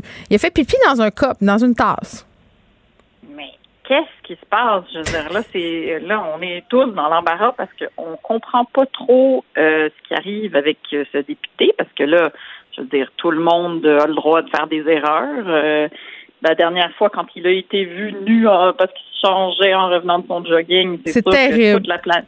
Ben, toute la planète s'est mise à sa place. C'est mon Dieu que j'aimerais pas ça que ça m'arrive. Puis tout le monde se dit, ça pourrait tellement m'arriver. C'est comme le rêve. Tu sais, le rêve qu'on fait, là, que tu te ramasses à l'école, puis tu oublié de mettre ta jupe ou whatever, t'es tout Lui, c'est arrivé dans la réalité. Puis, tu sais, des, des, des, erreurs de Zoom, là, pendant la pandémie, là, on en a vu des tonnes, des erreurs de ben manipulation. Tu te rappelles-tu du juge, je pense que c'est un juge de la Cour suprême qui a transformé son visage en chat sans faire exprès. Ça, c'est drôle, mais là, ça implique la nudité dans le cas de William Amos, donc ça choque des gens. Puis, moi, je capote, là, euh, en ce moment, là, il y a une élue conservatrice qui réclame des sanctions contre William Amos. On se calme, là, le gars, en tout cas, jusqu'à preuve du contraire, toujours pas un exhibitionniste euh, qui ben, voulait s'exhiber. Il, semble avoir fait des erreurs de manipulation. je pense qu'il est poche en informatique. Je sais pas. Mais non, mais non, mais là, là sincèrement, euh, je dirais, est-ce qu'ils vont devoir enquêter? Parce que, tu sais, c'est quand même deux incidents très rapprochés qui font quand même appel à de la nudité ou euh, c'est pas de la nudité, que c'est de la nudité d'uriner dans une dans une tasse à café? Je veux dire, dans ça, ça se fait pas. Non, mais c'est parce que ça se fait pas du tout. On ne devrait pas être en train de parler de ça en ce moment. Tu sais, ce, hmm. fait ne devrait pas exister. Là. Je veux dire, c'est, c'est, gros quand même. Là, tu sais. Je veux dire, ça fait j'ai du mal à y croire, sincèrement. Je veux évidemment donner le bénéfice du doute à qui que ce soit et ça se peut que ce soit deux accidents, ça se peut. Mais moi, je peux pas croire, Léa, je peux pas croire qu'il a fait ben, ça sciemment. Ça, je, ça se peut pas, là. Écoute. Non, mais Geneviève, je veux dire, on, a aussi le droit de peser, c'est-à-dire d'essayer de regarder ce truc-là sous tous les angles en sachant que nous n'avons pas beaucoup d'informations. Et sincèrement, si tu t'étais fait pogner nu de, au travail devant tes collègues, je pense pas que tu deviendrais la personne qui fait le plus attention au monde? Tu sais, ça serait réarrivé, là. Tu dirais Colin qui est pas chanceux. OK, mettons là, jase. Mettons jase. Euh, mettons que la, fois où on a vu le Zwiz parce qu'il revenait de courir puis il est en train de se changer pour se soumettre au décorum euh, euh, politique, c'est peut-être une erreur bon, euh, de manipulation pour s'en faire de mauvais jeux de mots. Euh, là, il a fait pipi dans une tasse. C'est, là, c'est peut-être un manque de jugement. Là. Non, mais c'est parce que, sincèrement. Ben, peut-être, avec des guillemets. Non, mais c'est parce que. Il y, a, beaucoup de choses, il y a beaucoup de décisions qu'il faut que tu prennes là pour être dans, dans cet état, dans cette dans cette situation. Faut que hmm. tu te dises oh non j'ai envie de pipi. Donc genre oh non je peux pas me lever. Oh non je pense que je vais prendre une tasse. Tu sais c'est comme il y, a, beaucoup d'étapes là. il y a des auditeurs qui m'écrivent, des auditeurs qui m'écrivent pour me dire qu'en tout cas ils se feront pas, euh, s'ils se faisaient inviter à aller prendre un café chez lui, sachant ça irait plus. Non. Mais bon, euh, on n'a pas le droit de faire de blagues là-dessus. Là. Moi, j'ai fait une blague sur Twitter en disant que, parce que là, évidemment, William Amos s'excuse, avait mis un communiqué en disant qu'il irait chercher du soutien. Puis je, je dis, voyons, du soutien. Je veux dire, il a manqué de jugement en, pissant dans un couple. il n'est pas alcoolique ni dépendant de drogue jusqu'à preuve du contraire. En tout cas, pas que je sache. Là. Puis je niaisais en disant, le seul soutien dont il a besoin, c'est un soutien informatique. Bon, puis il y a des gens qui n'ont pas pris ma blague. Moi, je trouve qu'on a encore le droit de dire ça. C'est un politicien, ça fait deux fois en un mois qui se met dans l'eau chaude pour des raisons assez La dernière fois qu'on s'en était parlé, rappelle-toi, on s'était dit si ça avait été une femme, on n'aurait peut-être pas eu les mêmes rédactions. Peut-être que je trouve ça drôle parce que c'est un gars, peut-être que j'ai un billet, je sais pas. Je me pose la question. Ben peut-être, c'est sûr que peut-être que ce serait différent si c'était une femme. Déjà, c'est beaucoup plus difficile de faire pipi dans une tasse quand t'es une femme. Sous-estime pas les techniques. mais mais cela dit, je, maintiens qu'il y a quelque chose de bizarre dans cette histoire là, parce que il est quand même, c'est pas un camionneur, là, c'est pas un livreur d'Amazon, il n'a pas besoin de faire pipi dans une, dans une bouteille, là. Je veux dire, il est clairement dans un bureau, il est dans un endroit où il y aurait des toilettes.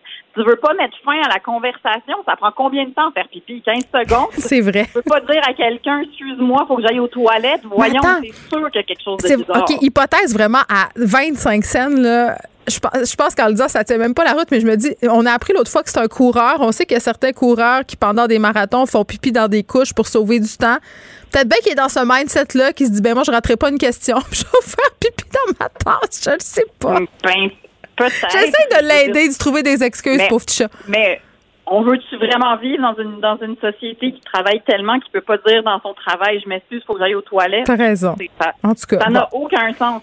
Mais c'est pour ça que je comprends que c'est peut-être poussé un peu de se dire qu'il y a offense au à la euh, je sais pas comment on dit euh, offense outrage, à la outrage au décorum. Outrage au décorum, voilà. Mais je, je poserai des questions. Je, trouve pas ça si flou. Non, mais je trouve pas ça si louche de se demander. Non, non. Ça t'arrive deux fois en genre un mois, il se passe quelque chose de Il va avoir un petit meeting euh, avec ses patrons. Puis bon, on verra euh, s'il y a des sanctions qui sont appliquées. On a un petit peu de temps pour se parler des cégeps, euh, de la diplomation dans les cégeps. Un article euh, qui a attiré mon attention, puis la tienne aussi, où on apprend bon, qu'il y a des gens qui savent pas vraiment lire euh, ou qui ont des sérieuses lacunes finalement en lecture et en écriture, puis qui se retrouvent diplômés. Oui, puis c'est ça, c'est surtout en littérature en fait, mais ça. En littérature.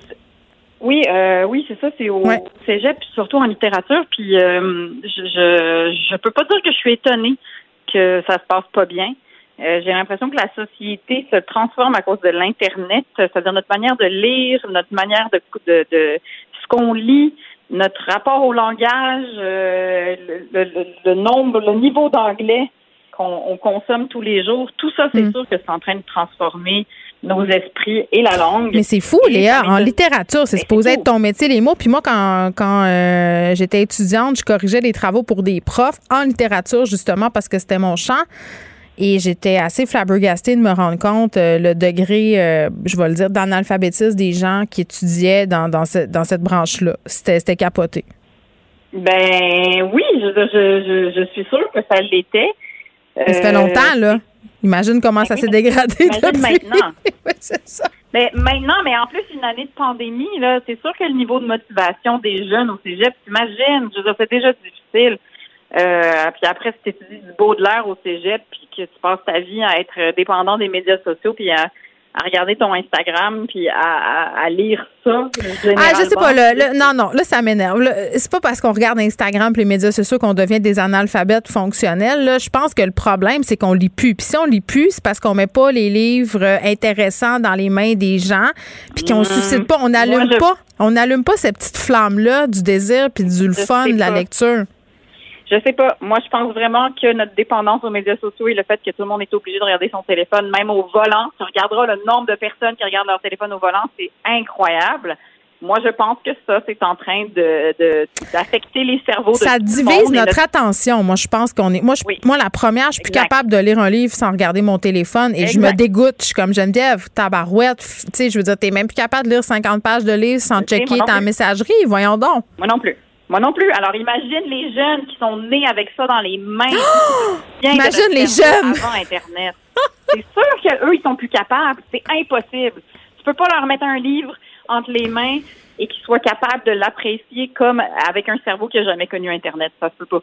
Ça se peut pas. Donc c'est sûr que rendu au cégep, tu étudié en littérature, tu as l'habitude de, de, de, de dépendant de ton téléphone. C'est sûr que tu as vraiment plus de mal à lire. J'en suis sûre que ça affecte alors, est-ce qu'il va falloir qu'on change l'école en fonction de ça? Est-ce que c'est un est-ce qu'il va falloir qu'on revoie ce qui intéresse? Parce que. Ben, je pense que oui. Puis il faut, faut se laisser là-dessus, Léa, mais je pense que l'important, c'est de lire, peu importe le support. Donc, ramenons les gens dans la lecture, puis on va déjà avoir un début de solution. Merci. Geneviève Peterson, la déesse de l'information. Vous écoutez Geneviève Peterson, Cube Radio. Cube Radio. Cube Radio. En direct à LCM. 14h30, euh, c'est pas parce qu'on est dehors, Geneviève, qu'on va perdre nos bonnes vieilles habitudes. C'est avec grand plaisir que je te retrouve dans nos studios de Cube Radio. Salut Geneviève. J'ai l'impression que j'ai moins froid que toi en ce moment, Julie. Est-ce que je me trompe? mais je suis quand même bien habillée. Alors, j'ai opté pour le multicouche aujourd'hui. Je vais être bien honnête avec toi. Euh, oui, j'aurais dîné sur une terrasse. Au soleil, ça, se prend bien. Il faut juste être bien habillé quand même. Euh, c'est une journée importante, réouverture des terrasses. Et est-ce que, parce que bon, on sait maintenant comment se transmet le virus. Les gouttelettes par aérosol, est-ce qu'on doit encore maintenir les mesures pour désinfecter tout euh, et se mettre du gel également désinfectant lorsqu'on entre dans un commerce? Oui, parce que c'est quand même assez lourd, les mesures euh, sanitaires qui sont en place en ce moment, là, que ce soit dans les supermarchés ou dans les boutiques, mm-hmm. que ce soit les boutiques de vêtements ou n'importe quel euh, commerce finalement. Puis euh, Mario Dumont chroniquait là-dessus ce matin dans le journal de Montréal, faisait écho aussi à un texte de Sylvain Charlebois qui portait là-dessus. C'est vrai qu'au départ, l'an passé, on en savait moins, donc on a peut-être voulu faire preuve de davantage de prudence et on a mis toutes sortes de mesures en place. Là, on apprend, comme tu le dis, que le virus est surtout par voie aérosol. Tu t'en rappelles comment on capotait à cette époque-là? On avait trouvé des traces du virus sur une rampe d'un bateau de croisière, quelque chose comme cinq jours plus tard. Puis on se disait, oh my God, il faut vraiment se laver les mains. Puis, Mais on ne savait pas, ben, effectivement. Moi, dans ce temps-là, là, je te jure, Julie, ça n'avait aucun sens. J'allais faire mon épicerie. Puis quand je revenais, là, je, changeais de vêtements. Je lavais quasiment le dessous de mes souliers. Je lavais toute mon épicerie.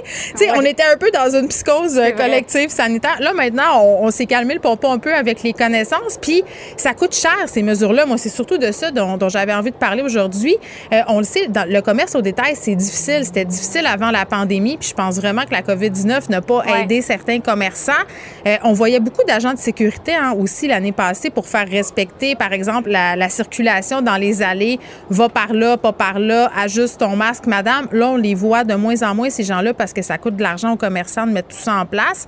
Euh, puis, tu sais, des mesures qui ont l'air de pas grand-chose, comme désinfecter des paniers, désinfecter des chariots. Ça coûte vraiment beaucoup de sous aux commerçants. Ce sont des dépenses considérables qui, à mon sens, en ce moment, pourraient être abandonnées. Tu sais, pour les vêtements, là, encore aujourd'hui, à l'heure où on se parle, dans plusieurs magasins, les vêtements sont mis en quarantaine quand on les essaie. Imagines-tu le fond de roulement qu'il faut que tu aies pour faire ça? Imagines-tu le nombre d'employés supplémentaires qu'il faut que tu déploies pour gérer tout hmm. ça? Euh, c'est quand même considérable. Je pense qu'on pourrait donner euh, un coup de pouce aux commerçants en laissant tomber ça, mais, parce qu'il y a un mais, euh, moi, ça me procure quand même un sentiment de sécurité de savoir que tout ça est en place. Euh, puis Mario le disait bien ce matin dans sa chronique, il disait ben, je pense qu'il faudra des directives claires du gouvernement pour une espèce de déconfinement des mesures sanitaires dans les commerces pour que les gens aient pas peur d'y aller puis se disent que OK, euh, là c'est correct. C'est parce qu'on peut pas tout relâcher en même temps non plus. On peut pas permettre aux gens d'avoir davantage de contacts et bon, euh, advenant quelqu'un qui est positif, retirer tous les gels désinfectants. Si on retire tout très, très rapidement alors qu'on n'a pas une vaccination euh, optimale encore, ce serait peut-être un peu vite. Là. Moi, je trouve qu'il y a deux affaires qu'il faudrait garder en ce moment qui servent vraiment à quelque chose. C'est la désinfection des mains. Puis, soit dit en passant, la désinfection des mains, là, avant de rentrer, surtout dans les marchés où on vend de l'alimentation, c'est une mesure que moi, je souhaiterais conserver, voire conserver au-delà de la pandémie. Euh, ça me rentre pas dans la tête qu'on se lavait pas les mains avant d'aller tâter des raisins, des pommes, des oranges dans les allées. Est-ce que c'est un hasard si l'année passée, on avait pas mal moins de gastro, voire pas, sais, le cauchemar de tout parent, là? Moi, je pense que ça a quelque chose à voir avec le fait qu'on se désinfectait les mains avant de rentrer à l'épicerie. Donc, on garderait ça pour moi euh, au-delà de la pandémie, mais ce qu'on devrait garder, euh, du moins pour l'instant, puis je pense qu'il n'est pas question de l'enlever avant la fin août, c'est le masque. Donc, si on se lave les mains et si on porte le masque, je pense mhm. qu'on peut se calmer et se dire que désinfecter tous les livres qui ont été touchés à la librairie par euh, des infections qui est faite par des employés, là, on pourrait se calmer un peu le pompon parce que ça devient lourd, hein? Je sais pas pour toi, là, mais moi, c'est l'une des raisons pour lesquelles j'aime moins aller au magasin en ce moment. Toutes ces mesures-là. Euh, est-ce que les gens vont retourner en grand nombre tant que ça sera pas venu à la normale? Moi, je suis allée au 10-30 la de semaine passée acheter des rollerblades pour ma fille. C'était super longtemps que je n'étais pas allée dans un magasin en présentiel. J'ai trouvé ça le fun, mais on a changé nos habitudes hein, aussi. Vraiment, on s'est rendu compte qu'il y a plusieurs commerçants qui se sont adaptés au commerce en ligne aussi. Euh, tu dis, les gens vont-tu vraiment être de retour en présentiel? Il va falloir vraiment que tu me donnes une expérience si tu veux que j'aille en magasin. Euh, juste en terminant, Geneviève, c'est le 28 mai aujourd'hui. Il y a plusieurs choses qu'on peut euh, faire. Euh, quasi retour à la normalité, là, pas complètement, mais comment comptes-tu en profiter, toi, en fin de semaine? Hey, moi, je vais être bien, bien plate pour vrai. On dirait que je vais attendre que la cohue soit passée. Sais, il y a bien du monde qui dit Hey, moi, je, vais, je vais être sur la terrasse dès ce soir. Moi, moi, moi ce bout-là, ça me tente pas de le vivre. Je vais attendre de voir comment tout ça se passe. Puis c'est pas parce que j'ai peur du virus, c'est juste parce que j'aime pas ça quand c'est trop le chaos, quand c'est trop la foule autour de moi. Puis je vais laisser ça euh, je vais laisser ça aux autres. Je vais laisser la chance aux autres. Bon, ben, t'es plate. Oui, j'aime bien. je suis plate, mais non, je vais faire des super entre amis. quand il y aura moins de morts. Je vais inviter les gens sur ma terrasse. Je suis pas plate, à l'extérieur. Exactement. C'est bon, c'est bon. Merci beaucoup, Geneviève. Bon après-midi à toi. Joignez-vous à la discussion. Appelez ou textez le 187 Cube Radio 1877 827 2346. Hello. Bon, j'avais assez hâte à ce segment de l'émission où enfin j'allais pouvoir parler d'OVNI en ondes parce que mercredi, dans la nuit de mercredi euh, cette semaine, il y a plusieurs personnes au Québec qui ont cru voir un ovni dans le ciel. C'était pas un ovni, là, je vous le dis tout de suite. Euh, c'était le satellite euh, d'Elon Musk qui ressemble à une espèce de grande barre lumineuse blanche. Mais pour vrai, sur les médias sociaux, c'était la folie. Même des personnalités connues qui ont parlé de cette apparition mystérieuse dans le ciel. Alexandre Champagne a fait un post sur Instagram en disant, écoutez, je sais que ça va avoir l'air weird, mais il y a des affaires vraiment bizarres dans le ciel parce que c'est vrai que cette barre lumineuse-là blanche, quand tu sais pas c'est quoi, puis que tu as un peu trop écouté de film, on dirait que tu veux penser que c'est un ovni. C'est un peu euh, un rêve pour tout le monde, je crois, de voir ça dans le ciel. Un rêve ou une terreur, là, c'est selon. Mais bon, on discute de tout ça avec l'astrophysicien Robert euh, Lamontagne qui travaille à l'Université de Montréal. Monsieur Lamontagne, bonjour. Bonjour. Bon, vous travaillez aussi euh, sur un euh, projet qui s'appelle euh, Startlink. Non, c'est pas vrai. Je, m'excuse. Le projet d'Elon Musk, c'est Startlink avec son fameux satellite, sa barre lumineuse. vous voyez, même moi, je m'y perds. C'est quoi le, c'est quoi le but de ce projet-là? Parce que de se dire qu'un homme sur Terre qui met des satellites dans le ciel, moi, ça, ça m'a juste l'air d'une espèce de gros projet de mégalomaniaque. Ben, ça peut, ça, ça, sonne un peu comme ça, euh, effectivement. Mais euh, disons, le, le, le, projet a un but euh, très noble. Oui. Elon Musk et son projet de Starlink, en fait, c'est un réseau de satellites. On appelle ça une constellation de satellites. où on veut assurer une couverture Internet, donner, donc donner accès à Internet partout sur le globe, même dans les régions un peu, un peu plus éloignées, là où l'accès par fibre optique, par exemple, est à toute un pratique impossible. Donc, l'idée, c'est de euh, d'avoir un, ensemble de satellites qui tournent autour de la Terre et qui euh, constamment vous permettent d'accéder à Internet. un peu finalement comme les satellites qui vous donnent le GPS, n'est-ce pas? vous êtes un peu partout, vous roulez, puis mm-hmm. vous pouvez savoir où vous êtes avec votre téléphone avec ou avec votre GPS. Donc, c'est un peu l'idée. Et pour réussir ça, ça prend beaucoup de satellites. Euh, euh, le projet d'Elon Musk se, se, déploie en différentes phases, mais si toutes les phases sont complétées dans plusieurs années, il pourrait y avoir jusqu'à 42 000 satellites en orbite autour de la Terre. C'est beaucoup. Euh, au, moment où on se parle présentement, le nombre de satellites actifs euh, euh, ou inactifs, certains qui sont, de, qui sont devenus désuets, c'est mm. autour de 6000 satellites. Alors là, on aurait un facteur facilement 5, 6 ou 7 de plus. Ça va faire beaucoup de points lumineux dans le ciel qui, qui se déplacent. Et ce que les gens ont vu au cours des, des derniers jours, là, bon, euh, particulièrement depuis deux jours, mais euh, j'ai entendu des, et, et j'ai vu circuler des images depuis au moins deux semaines, c'est qu'on appelle un, train de satellites. Alors, la, fameuse barre dont vous parlez, c'est en fait euh, un chapelet de satellites. C'est une collection de satellites qui se suivent à la queue leu et qui viennent d'être lancés. Il y a eu un lancement mercredi soir et lorsque, la, après le lancement, lorsque la fusée euh, euh, ouvre la coiffe et, et, et libère mm. les satellites, il y a entre 50 et 60 satellites qui sont largués à la fois et ils suivent tous une espèce de trajectoire là, comme un train. Euh, et au fur et à mesure que le temps passe, après quelques heures, quelques jours, les satellites atteignent leur orbite euh, euh optimale. Donc, peu de temps après un lancement, c'est pas inhabituel qu'on voit cette espèce de, de lignée de satellites là, qui, qui, ressemble à une barre, mais qui est en fait une collection de plusieurs petits satellites qui se suivent. Monsieur Lamontagne, dites-moi, est-ce que je me trompe? mardi ou mercredi, c'était pas la super lune aussi? Est-ce que c'est pour ça que tout le monde regardait le ciel et a vu cette affaire-là passer? Pourrait être une des explications. Euh, bon, on doit admettre que depuis quelque temps, le, le, le, temps, la météo est un peu plus clémente. Euh, euh, les gens ont tendance à aller un peu plus à l'extérieur. Donc, on regarde le ciel, euh, combiné avec ça l'histoire de la super lune. Donc, oui, effectivement, il y a pas mm. mal de gens qui lèvent les yeux au ciel. Et, et, ces, et ces satellites, ces trains de satellites sont extrêmement brillants. Ça, ça, constitue parmi les objets les plus brillants qu'on peut voir dans le ciel. Euh, après la Lune et le Soleil. Alors mm. donc, c'est très, on peut pas les manquer finalement. Oui, puis il y a des critiques euh, à cet effet-là. Plusieurs scientifiques qui trouvent que le projet euh, Startlink justement euh, fait entre autres choses de la pollution lumineuse. Moi, quand je regarde ça, cette affaire-là, ça me fait penser à l'épisode des Simpsons où M. Byrne cache le soleil et que les habitants de Springfield sont tous fâchés après lui. oui, c'est vrai. ben c'est une forme de pollution. Euh, euh, on ne peut pas appeler véritablement ça de la pollution lumineuse au sens où, par exemple, les grandes villes qui sont éclairées là et les lampadaires forment une espèce de dôme lumineux au-dessus d'une ville. mais c'est d'un point de vue scientifique, c'est vrai que vous avez tout à fait raison. C'est, ça, ça, fait rager les astronomes, entre autres, parce que ça multiplie le nombre de petits points lumineux dans le ciel que l'on peut confondre avec des étoiles. Et en plus, ces points bougent, tournent autour de la Terre. Donc, ça nuit aux observations là, dans les grands observatoires là, euh, qui demandent, par exemple, d'observer une région du ciel pendant 10 minutes, 20 minutes, une heure, deux heures. Et donc, s'il y a ces, ces points lumineux qui passent dans, dans, dans le champ de vision, euh, ça embête un peu. Mm. Euh, on comprend qu'il y a un aspect très noble au, au, projet, là, donc euh, permettre d'accéder à Internet, mais d'un autre côté, il y a un prix à payer là, en termes de recherche scientifique en astronomie. Monsieur Lamontagne, quand on parle d'OVNI, on parle d'objets volants non identifiés. Bon, là, on a identifié cette barre lumineuse-là, c'est un chapelet de satellite, donc c'est pas un OVNI, mais est-ce que ça vous étonne que les gens aient cru voir des OVNI? En fait, les gens voient, bon, comme disait la, Maxime là, dans la, série X-Files, on, veut, y croire, n'est-ce pas? Euh, c'est vrai que c'est une bonne histoire et effectivement, les gens, euh, euh, pour la plupart des gens, ils voient des choses dans le ciel.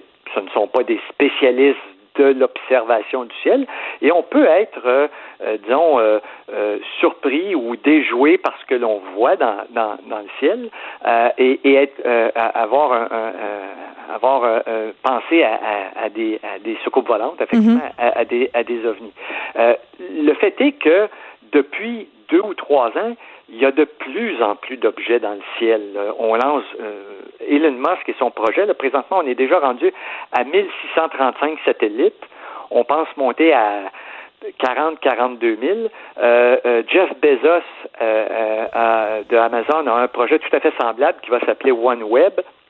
Alors, le nombre de satellites est extrêmement élevé et donc, il n'y a pas de surprise à ce qu'on voit quelque chose dans le ciel. Et comme c'est relativement récent, ben on est moins familier. Alors euh, bon, les gens ont, déjà vu des avions dans le ciel, euh, on voit les étoiles, on a déjà vu des étoiles filantes, des choses comme ça. Mais là, ça, ça devient différent. Euh, et il y en a beaucoup. Alors oui, il n'y a pas de surprise à ce que, le, disons, le, nombre de gens qui rapportent avoir vu un ovni, ça augmente en flèche depuis un an ou deux. Puis comment vous voyez ça, vous, dans le monde scientifique, les gens qui, qui croient aux ovnis? Ben, C'est-à-dire que, comme je le disais, de façon tout à fait légitime, les gens voient quelque chose dans le ciel. C'est on dirait qu'on veut y croire, M. Lamontagne. Moi, là, quand j'étais petite, c'est Mont-Valais. On vivait près d'une base militaire, puis ça passait des affaires dans le ciel. Puis c'était bien plus le fun de me dire que c'était des extraterrestres, que c'était des avions de chasse qui faisaient des tests. Là. On, veut, on veut y croire à ces histoires-là. Vous avez tout à fait raison parce que ça fait, ça fait, c'est quand même une bonne histoire. ça fait des, ça fait des bons films de science-fiction. Euh, euh, euh, mais je dirais que d'un point de vue scientifique, euh, depuis de nombreuses années, là, les gens rapportent ce genre de choses-là. Et, chaque fois, il y a, on trouve, euh, euh, on trouve la source. quelle est la nature de l'objet Ça peut être un phénomène naturel, ça peut être un phénomène artificiel, mais on trouve l'explication. Et, en date d'aujourd'hui, je dois admettre que moi, pour avoir passé au travers de nombreux témoignages, avoir vu beaucoup de photographies, de, vidéos, je dirais qu'en date d'aujourd'hui, il n'y a, rien dans tout ça qui me convainque que ces ovnis euh, soit d'origine hmm. extraterrestre, c'est-à-dire que ça vient d'une lointaine planète là, avec des, des, petits hommes verts ou, euh, est-ce qu'il y en a, rose ou bleu. Est-ce qu'il y a de ces apparitions-là qui n'ont par contre jamais trouvé d'explication? Il arrive, il y a un, faible pourcentage de ces observations pour lesquelles on n'a pas d'explication, mais souvent c'est dû au fait que ben on, a peu d'informations. On n'avait pas les détails sur euh, euh, l'heure de la nuit, les conditions météo, euh, la direction dans laquelle ça se déplaçait. Mhm. Alors, c'est souvent par manque d'informations qu'on n'arrive pas à trouver une, bonne explication. Mais, mais dès qu'on a suffisamment d'informations, dans, tous les cas, là, on trouve une, je dirais, une explication plus prosaïque que, que petits que ce coupe volante venant de très loin. Une, une, explication moins le fun, mais, mais tout de même. Bon, Robert Lamontagne, merci, qui ici à l'Université de Montréal. Je vous rappelle que si vous avez cru voir un ovni dans le ciel euh, dans la nuit du 26 mai, c'était, excusez-moi, c'était une constellation de satellites, les satellites euh, d'Elon Musk. Euh, bon, beaucoup de personnes ont pensé voir des ovnis. Je m'excuse de péter votre bulle aujourd'hui. Ce n'était que les satellites d'un milliardaire un peu mégalo, c'est bord. Vous écoutez Geneviève Peterson. Cube Radio. Le, commentaire de Danny Saint-Pierre, un chef pas comme les autres sais, Dani euh, Léger a fait un sondage tout récemment sur les théories du complot euh, auxquelles les Québécois étaient très attachés. OK. Parmi celles-ci, en fait, presque dans les premières, euh, les théories du complot sur la zone 51 aux États-Unis. Oui. cette base militaire où supposément les scientifiques américains garderaient des vaisseaux spatiaux écrasés, des extraterrestres. Moi, ça m'a ben toujours fasciné. Regarde 18, Megadeth a fait un bon album aussi. Eh oui, puis quand j'étais petite, j'avais trois livres qui ont été publiés, si je ne m'abuse, par le Reader Digest. Là, genre euh, les phénomènes de l'étrange, tome 1, 2, 3. Écoute, je suis tellement fâchée de les avoir donnés, là, parce que je m'en délectais. C'était des apparitions fantomatiques. Euh, mm-hmm. Il y avait tout un bout sur la combustion spontanée. Ça m'a tellement fait peur, la oh, combustion spontanée. Puis il y avait euh, un niveau complet sur, sur, les ovnis. Puis je regardais toutes ces photos-là. puis malheureusement, avec les nouvelles technologies, ben, c'est comme si on était en train de tout pouvoir expliquer. on a perdu un peu de, de cette possibilité de, de fantasmer sur un ailleurs euh, qui se manifesterait justement par euh, la présence d'extraterrestres sur la Terre. Maudite science. Je le sais. On fait nos recherches, on trouve tout. T'aimais-tu ça, toi, quand t'étais petit, ces histoires-là? Oui, j'aimais ça, mais j'avais peur un peu. Tu sais, moi, je me souviens... Mystère, il y avait deux, ah, ah, je me souviens la, la musique, chanson la maudite musique. est tellement. Ah, c'est comme, on dirait qu'il y a quelqu'un qui veut qu'on peut le retrouver mieux que ça, la chanson. J'avais pas le droit de l'écouter. Hein. Moi, ça me faisait trop peur. J'avais de la misère à dormir après. Je me rappelle, entre autres, d'une euh, d'une mauvaise reconstitution. Ça se passait dans un bateau, euh, un bateau hanté. C'était quelqu'un qui voyait des traces de pas. C'était un enfant qui sortait d'une piscine, puis évidemment, tu voyais pas l'enfant, mais tu voyais juste ces petits maudits pas creepy. C'est pas mouillé d'eau sur le terrazzo de la piscine du bateau. Non. Écoute, me faire peur de même, j'étais terrorisée. Puis la nouvelle mouture, parce qu'il y a des nouveaux dossiers mystères euh, sur Netflix, je crois, oui, oui, oui. assez décevant. C'était pas la même affaire. Puis en plus, quand Jean Coutu faisait la voix, c'était extraordinaire. Ben, le Jean Coutu. Le Jean Coutu. La voix d'outre-tombe. Pas celui qui, chez qui on a un ami, là, mais l'autre, là, cet homme d'un autre temps. Moi, j'avais très peur. Euh, je faisais des cauchemars parce que j'écoutais V. Te souviens-tu de V? C'était une émission où il y avait des hommes lézards. Là, c'était un peu d'actualité, là, des, un peuple reptilien qui est arrivé sur Terre. Je parle pas de ça. Puis, euh, un moment donné, ils étaient démasqués. On découvrait que sous leur corps d'humain, il y avait un lézard. Ah, mais Une belle métaphore avec le nazisme. C'était quelque chose. Vivement les années 80, la science-fiction. Bon, est-ce que tu penses que les gens qui vont passer leur soirée sur une terrasse ce soir vont tellement boire qu'ils vont en voir des ovnis? Je pense pas, mais en tout cas, ils sont mieux de s'atteler parce qu'il va faire froid. Oui, là, Euh, comment faut que je m'habille hein? si je vais... Non, j'ai dit tantôt que j'irais pas sur une terrasse ce soir, je m'en tirerai pas, là, mais je pense qu'il va falloir procéder à, à, la, à ce qui s'appelle la plure d'oignon. Ah, c'est sûr qu'il va y avoir une petite laine, un bonnet, des mitaines ou pas, euh, un pack-sac. Un Les, pack-sac. les gens étaient au rendez-vous, laisse-moi te le dire. La Royale était loadée. Il y avait du monde sur toutes les terrasses. Mont-Royal, Ouais, tu sur? Mont-Royal, l'avenue du Mont-Royal, dans notre beau plateau. Toi, mon- ton voisin d'arrondissement qui est Rosemont, toi. J'habite pas le plateau. Non, je sais. Contre une toute voisine, attente, une voisine pas le plateau. Non. Exactement. Donc, euh, écoute, euh, moi, je pense qu'effectivement, ça va être la petite pleure d'oignon. Tout le monde est surprenamment de bonne humeur et courtois. Euh, je le souhaite. Je souhaite que ça continue une fois bien imbibé de boisson. mais comment tu te prépares à ça? Parce que là, ça va être jump pack, les gens voudront peut-être pas attendre. Euh, il va peut-être avoir une certaine frénésie. Ben nous, on, on continue à faire du prêt à manger. Les gens ont encore l'idée d'aller dans les parcs. Fait qu'écoutez, si les places sont toutes prises, nous, on a un beau produit pour que les gens puissent partir avec leur petit sac, s'asseoir sur le bord du trottoir, vivre la folie de la ville, être heureux. Je suis pas inquiet du tout. On est capable de servir tout le monde. Moi, j'ai dit que j'attendrais avant d'aller vivre ma best life sur une terrasse. non, mais j'attends que la cohue se passe un peu. On dirait que. Je, je, je- je- T'as raison. Je suis rendue vieille. Je laisse ça euh, au monde de 19 ans qui ont bien hâte d'aller lever le coude avec leurs amis. Moi, j'en ai une terrasse chez nous, That's it. c'est correct. Hein? Je, leur, je leur laisse ça. Chaque chose en son temps. Bonne idée. Comité pan-canadien formé pour analyser les relations commerciales entre les supermarchés et leurs fournisseurs nous promettent un code de conduite uniforme pour le Canada. Ben de oui. Ben, souviens-toi qu'à une certaine époque, il y a de cela quelques, quelques lunes, Walmart avait décidé de faire absorber euh, par ses fournisseurs leur infrastructure numérique.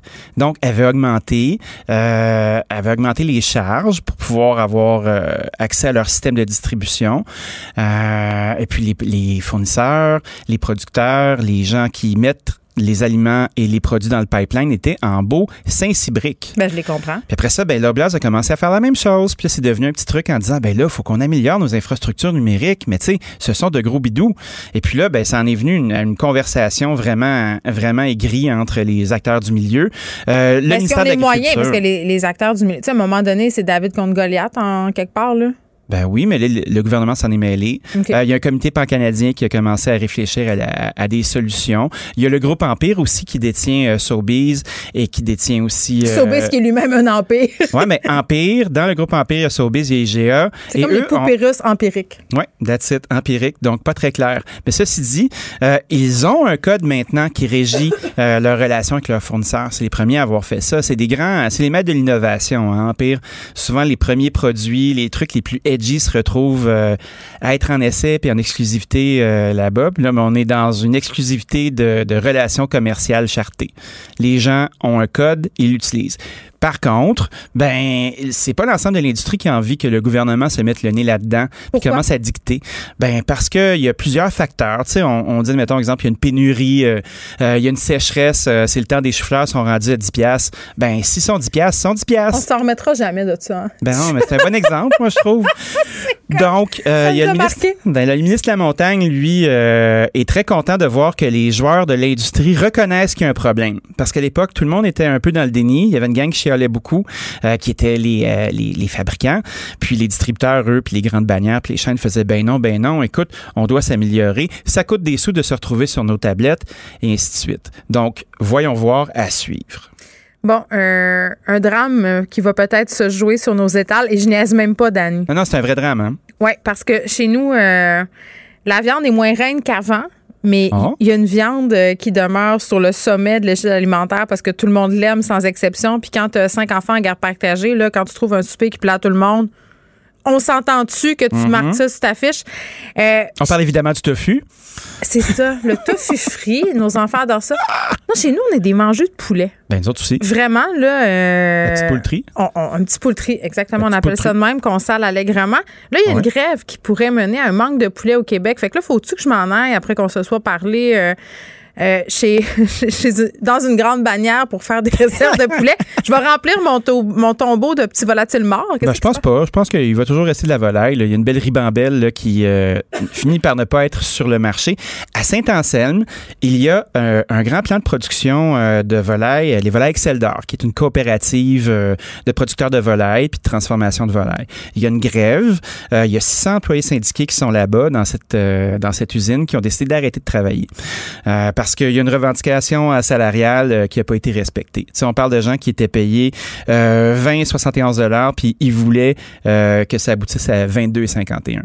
Hey, c'est pas. Moi, je suis déjà allé à cet endroit-là parce que j'adore visiter des usines, puis je suis toujours curieux de voir comment c'est fait. Excuse-moi. Pourquoi tu adores visiter des usines? Ben parce que j'aime ça comprendre la chaîne alimentaire. Puis depuis toujours, moi, j'ai du gros fun à, fouiner, puis à, à essayer d'avoir des invitations, puis de voir, par exemple, aller chez Bonduel, voir comment ils font des légumes congelés. Ça m'intéresse. Puis tu sais, moi, j'ai quand même un petit nom. Là, tu sais, je peux faire, je m'appelle Danny, euh, j'ai une petite, une petite, je fais des petits articles de temps en temps. Je peux aller voir chez vous, tu sais. Puis le monde est vraiment willing parce que c'est la nourriture industrielle est vraiment démonisée. Oui, c'est vrai. Puis euh, c'est souvent une façon d'avoir une nourriture qui est saine puis économique fait que des fois, euh, l'industrie trouve ça intéressant d'avoir un joueur neutre qui vient voir comment ça passe. Donc, quand j'ai été visiter l'usine, c'est impressionnant hein, parce que tu as des camions qui arrivent avec des poulets qui sont en santé, qui reculent, euh, et puis en dedans trois heures, sont prêts à repartir au Costco. C'est très ça me fait un peu mal au cœur, les usines de la mort du poulet. C'est comme ça. Mais là, ce qui arrive, c'est que les poulets peuvent pas se rendre à l'usine. Ils sont euthanasiés sur la ferme parce qu'un poulet, ça a un format. Puis si ton poulet devient trop gros, de un, il coûte cher à nourrir, puis c'est pas mal plus payant de l'euthanasier que de l'étoffer pour qu'il devienne des gros chapons puis que personne n'en veuille. sais Fait là, c'est ça qui se passe en ce moment. Il y a une, une catastrophe écologique in the making dans le fait que tous ces poulets-là n'auront pas d'endroit. Fait que là, la compétition s'est mis euh, main dans la main avec Excel d'or pour s'assurer qu'ils puissent être capables d'approvisionner les poulets. là, il va y avoir un goulot d'étranglement à un certain moment donné. Mais Plus ça va durer. Pourquoi ils n'ont pas d'endroit? Explique-moi. Ben parce que l'usine de Saint-Anselme, c'est un maudit gros plan de transformation. Puis la façon dont la coopérative est setée, c'est qu'il y a des éleveurs de volailles. Les éleveurs de volailles ont un cahier de charge, doivent respecter certains formats. tu peux pas envoyer tes poulets n'importe où. Ben non, c'est pas comme, admettons, toi puis moi, on se dit, hey, on devient-tu des fermiers? Ça te tente-tu? On va acheter 12 poulets. Ça me tente pas, Dani, je te ah, OK. Fait que là, après ça, ben là, on va devoir euh, rentrer dans un certain barème. Tu sais, c'est comme quand tu vas à la pêche, là. Ben, si ton poisson, il passe au travers du petit trou, là, ben, il est trop petit, il faut que tu le remettes à l'eau. Ben, le poulet, il faut qu'il soit du bon format du trou. Donc, quand le poulet est prêt, il est prêt, il est à son top de valeur. Mais s'il y a un goulot d'étranglement comme ça, puis il n'y a pas d'autre endroit où on peut transformer le poulet, ben, il va falloir se débarrasser du poulet. c'est terrible, faut pas que ça arrive. Imagine tout ben, ce gaspillage alimentaire. Ben oui, c'est ça qui est en train d'arriver. Puis là, on, parle non seulement des consommateurs, mais on parle de, chaînes euh, de, restauration rapide comme Saint-Hubert. Puis là, on voit plein de chaînes de poulet frit qui sont en train de popper. Le poulet, c'est la viande en ce moment. Puis toutes les découpes sont valorisées, ça prend du poulet sur le marché. Donc, on, ben, les revendications devraient avoir le gros bout du bâton. Il y a énormément de pression qui est mise sur la chaîne d'approvisionnement en entier. Donnez-moi mon poulet. Je veux ma poultrie. Ah, là, vu qu'on est vendredi, Dani, que tu nous as fini ça un peu déprimant là, ah, avec notre grève du poulet. Non, mais c'est parce que moi, tu dis le poulet, c'est la, c'est la viande du moment. Oui. Euh, moi, j'aime ça remasteriser les vieux classiques d'antan, tu sais, les plats qu'on boudait, là, puis qu'on, ah qu'on a jugés. T'es-tu game de nous dire comment faire une bonne brochette de poulet? Puis là, je t'ai pas ben averti avant, fait que ça se pourrait que tu, saches pas, là. Je suis le Grégory Charles des fourneaux. Check-les. Check-les comment je le pogne par son ego. Ah, fait que, ah ouais, il y a une bonne brochette de poulet, là, comme ma mère me faisait sur du riz avec la salade grecque. Moi, je suis un gros fan du haut de cuisse dans la vie. Ah parce que la poitrine, c'est bien le fun, mais la poitrine, elle requiert une maîtrise que pas tout le monde peut se vanter de posséder. Je prends des hauts de cuisse. Je prends un haut de cuisse, je le taille en quatre morceaux. Je fais une belle croix dans le milieu. Puis après ça, je vais, je vous invite à prendre ces beaux morceaux de poulet-là, les mettre dans un bol, euh, de mettre une bonne pincette de sucre, une grosse pincette de sel, le zeste et le jus d'un citron, une gousse d'ail écrasée, moi, j'ai un pressail chez nous. Je trouve que c'est une des plus belles inventions depuis l'arrivée du pain blanc. Moi, j'ai l'affaire qui fait cringe cringe là. C'est pas un. Cringe cringe, tu m'inquiètes. Il faut que non, il faut que je le décrive pour la radio. C'est deux ronds avec des dents. Tu mets ta gousse d'ail là-dedans puis tu tournes. C'est pas comme un pressail parce que je trouve que dans un pressail, tu perds toutes les affaires. C'est pas, vrai ça. Tu mens.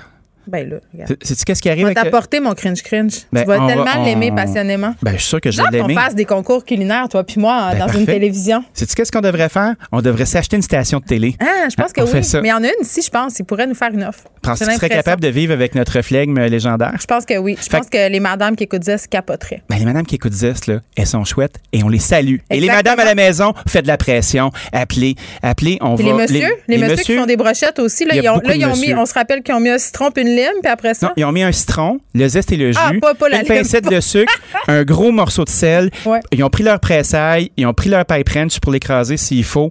Euh, puis après ça, on, on va acheter un beau gros poivre, un filet d'huile d'olive. On laisse mariner ça tranquillement. Hey, j'ai envie d'être subversif. Vas-y. Moi, là, comptoir. quand, Ah ouais. j'ai pas, quand je fais mariner des trucs puis je vais manger dans une heure, là, la marinade, je la laisse dehors. Ouais, le aussi, poulet, là, il va pas se liquéfier. Là. Monique, que j'aime de tout mon cœur, ma belle-mère, elle, le poulet, s'il passe cinq minutes dehors, là, qu'est-ce qui arrive? Ouais. Est tentée de le jeter. Ouais, je sais, mon beau-père, il coupe son poulet avec des gants. Ils ont comme une maladie. On parle de la salmonelle, mais, mais non. Pas de la dynamite, Christophe, c'est du poulet. Dans un temps X, là, une heure, quand il fait pas trop chaud, là, tout va bien aller, la gang, puis il fait ça, Ben ça oui. sur le barbecue, puis ça va être délice. Puis après ça, ben, je pense que On sous- Mapac. on sous-estime euh, la part de l'oignon dans une brochette. C'est vrai! Moi, je fais oignon, courgette, puis je fais poulet.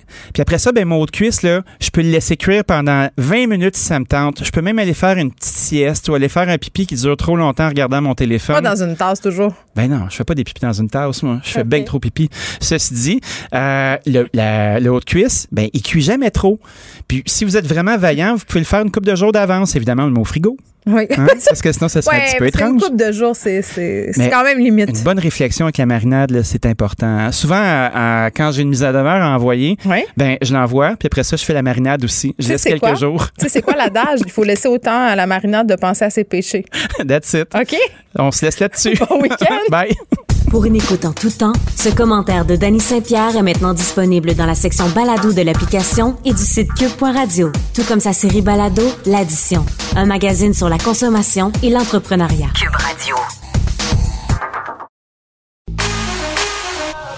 Pour elle, une question sans réponse n'est pas une réponse. Geneviève Peterson. Cube Radio. Le, le commentaire de Olivier Primo, un entrepreneur pas comme les autres. Bon, Olivier Primo, je vais sonner comme ta vieille blonde. T'es où? Je suis au golf. T'es au golf. Oui, exactement. Prouve-moi-le. Euh, là, je suis entre deux coups, puis mes amis m'attendent pour les dix prochaines euh, minutes, fait que c'est ça ma preuve. OK, tu fais pas, euh, tu fais pas pisser. Donc, t'as dé- t'as débuté ton déconfinement?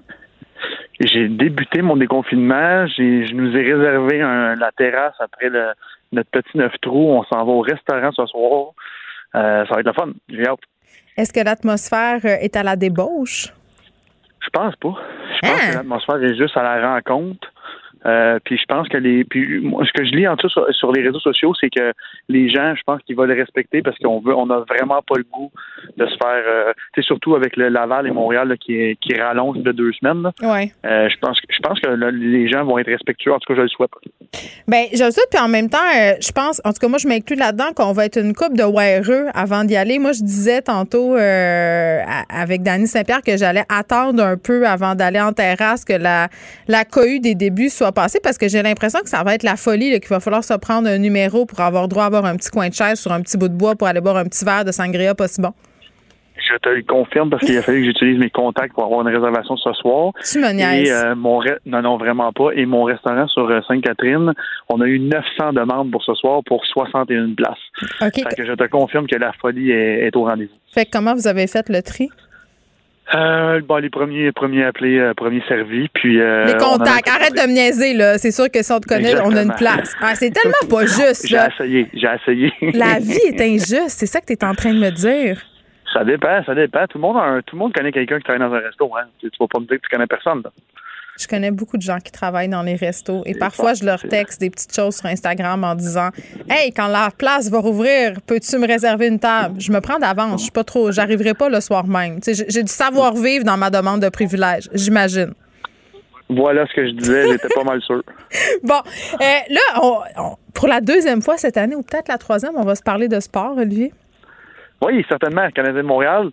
Euh, j'avais semi-espoir hier. En fait, je pensais qu'elle allait, allait, sortir fort des blocs, comme qu'on dit. Ils l'ont fait. Excuse-moi, ça veut dire euh, quoi, ça, sortir fort des blocs, comme qu'on dit? Ça, c'est l'expression d'un coureur de 100 mètres, là, comme oh! qui sort des blocs. C'est ça, un bloc, là, les, les, trucs où tu appuies tes pieds. Merci. Euh, exactement. Et quand tu es un sportif de haut niveau, peu importe le sport, quand tu t'es fait dégeler comme la Canadienne de Montréal s'est fait à la dernière game, pas celle qu'on a gagnée, mais l'autre avant, mm-hmm. euh, habituellement, c'est ce qui arrive. Et c'est ce qui est arrivé, sauf que on s'est fait on s'est fait remonter ça jusqu'en fin de troisième période. Ça a fini en, en overtime. Et euh, ça, c'est jamais de bon augure. Surtout quand, euh, quand, quand tu mènes le 3 à 1 en fin de troisième, puis 3-2, 3-3, overtime, tu finis par gagner, mais là, t'arrives dans la chambre, tu as le petit doute, t'es comme Ouais, ok, on l'a gagné, mais par la peau des fesses. Fait que regarde, au moins euh, on s'est pas fait presque balayer, puis ça donne, donne l'espoir aux fans. En plus, le Canadien de Montréal s'en vient jouer devant ses fans. 2500 personnes. Et non, je n'ai pas utilisé mes contacts pour avoir des billets, même si j'aurais pu. J'ai laissé la chance à tout le monde d'y aller. Ah, des beaux billets à 1000 pièces la shot? Ouais, ben là, ça, c'est exagéré. Ça, euh, ça, je veux pas embarquer là-dedans parce que l'air le, l'air est à la fête, pas, pas à la pas à la, surenchère. Fait que euh, je pense que le Canadien va. Je leur donne une grosse chance, là, vu qu'on s'en vient jouer à Montréal, puis ça fait tellement longtemps qu'ils n'ont pas joué devant des, des, des, des spectateurs. Mais c'est quoi, 2500, c'est ça? Oui, oui, mais quand même, juste entendre euh, d'autres choses qu'une bouche volée dans les estrades, je pense que les, les joueurs vont vraiment être contents.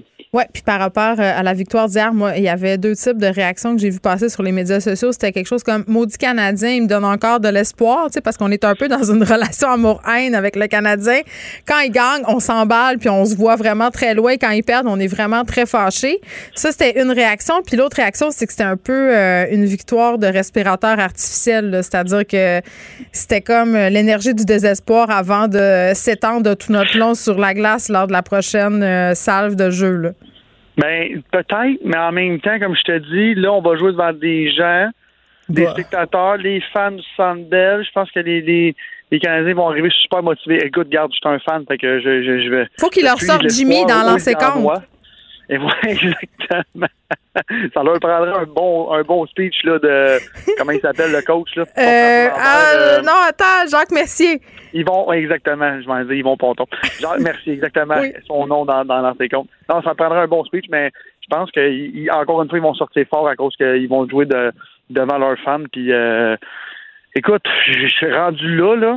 Euh, c'est pile ou face, là ça se peut qu'ils gagnent, ça se peut qu'ils perdent, mais je pense qu'on a quand même des bonnes chances là, encore à, cause des femmes. Bon, Olivier, je te laisse retourner à ton golf, mais avant, euh, j'ai vu passer sur les médias sociaux que tu commercialisais ta boisson Beach Day Everyday aux États-Unis. Puis là, je veux juste dire pour les auditeurs, c'est pas toi qui as voulu parler de ça, c'est moi qui t'en parle, OK? Parce que ça fait un peu plug, mais, mais c'est pas ça. C'est juste parce que je te fais une publication sur Instagram, je trouvais ça intéressant. Euh, non pas que ta boisson soit vendue aux États-Unis, là, ça, c'est cool pour toi, bravo, mais le fait que tu dises ici, ça, les gens ont refusé mon projet tellement de fois, puis c'était comme un petit pied de nez. Je trouvais ça euh, intéressant, puis en fait, c'est drôle parce qu'on a beaucoup d'histoires comme ça en entrepreneuriat de trucs qui ont été refusés longtemps puis qui finissent par passer. Puis c'est drôle parce que tu sais, moi c'est un produit vraiment là de de retail. Il faut que le, client veuille l'acheter. C'est pas un produit de service, comme qu'on dit. Fait il y a beaucoup d'entrepreneurs, entrepreneurs que c'est un, ils se sont fait dire non souvent par un produit de service. Là, je raconte n'importe quoi, mais construction, toiture, euh, peu importe. Mm-hmm. Moi, c'est un produit vraiment que le client voulait. Fait que, je me faisais dire non, mais je leur disais, ben, les clients le veulent. Ouais, on n'est pas sûr. Fait que, tu sais, c'est, il faut jamais lâcher. Mais qu'est-ce que tu as fait pour les convaincre? Tu as fait une étude de marché, c'est quoi? Non, non, vraiment pas. J'ai été vraiment, vraiment fatigant comme je, je, suis capable de l'être. et euh, ça a fonctionné. Puis j'ai fait un deal à l'époque avec mon mon commanditaire au Beach Club pour euh, échanger ça contre le fait de mettre nos canettes en tablette. Puis, regarde, ça a été un, un franc succès. Bon, ben bravo. Les Américains vont pouvoir euh, boire et, et, vivre Beach Day Everyday. Merci, Olivier. Allez, bon week-end, bye. Geneviève Peterson. Une animatrice pas comme les autres. Cube Radio. Qui j'ai avec moi pour clôturer cette magnifique semaine? Nul autre que Carl Marchand. Le magnifique. L'incandescent. Oui, oui, ben oui, parce que je, je, comme on dit en bon québécois, je flash dans le noir. Oui, t'es blanc fluo. Euh, je suis blanc fluo. Alors L'été, voilà. euh, ça doit pas bien aller pour toi sur le bord des plages. Et ça va bien, mais disons qu'on apprend à vivre avec ça, avec le temps, et euh, je me crème, euh, je porte. euh, Puis là, c'est parce qu'il y, y a plein de choses. Là. Tu sais, tu te dis, il faut faire attention à sa peau, le soleil, on se crème, mais là, la crème solaire, c'est pas bon pour l'eau, c'est pas bon pour les co- le corail. Bref, euh, la manche longue, le, le gilet de sport en, en dry fit, en mauvais français. Moi, là. je vais devenir un vampire. Moi, je me cache du soleil. On Ben a le même teint, euh, puis moi, je bronze pas, je rougis. Euh, on bronzera pas aujourd'hui, par Hey. contre, euh, parce qu'il fait très, très froid. Je suis venue en vélo ce matin ici à Cube euh, et j'avais des gants, des gants de laine. Oui. Ben, c'était, euh, c'était de circonstance parce qu'on a battu des records de froid et il a neigé même à Matane, semble-t-il. Ma mère, ma mère, hier, pendant qu'on était en onde, m'a envoyé un petit texto pour me dire Je suis à Alma et il neige. Voilà. Je voulais on- pas y croire. La gratte n'a pas eu besoin de passer à Arvida, euh, cependant. Mais bref, euh, l'ancien record datait de 1917 avec moins 0.6 degrés. On a eu moins 0.1 et même moins 5.6 en Abitibi aujourd'hui. Moins, à Mont-Tremblant, à peu près moins 3. À l'étape, on le sait, il fait toujours froid là. On est allé à moins 5 degrés. Alors voilà, euh, on a battu des records de froid aujourd'hui. C'était, euh, ma foi, bien. euh, L'agencement était parfait pour une journée réouverture de terrasse. Bref, on porte la tuque si on veut aller sur la terrasse ce soir et le foulard parce que, encore là, en fin d'après-midi, c'est pas chaud même à Montréal. Les gens qui avaient sorti leurs plantes dehors, leurs leur semis, là, doivent rentrer tout ça parce qu'il y a des avertissements de gel au sol Oui. pendant la nuit. J'avais parti mon air climatisé à mon corps défendant, là, parce que Oui. moi, j'ai un règlement chez nous. euh, avant le mois de juin, impossible que je pèse sur le piston.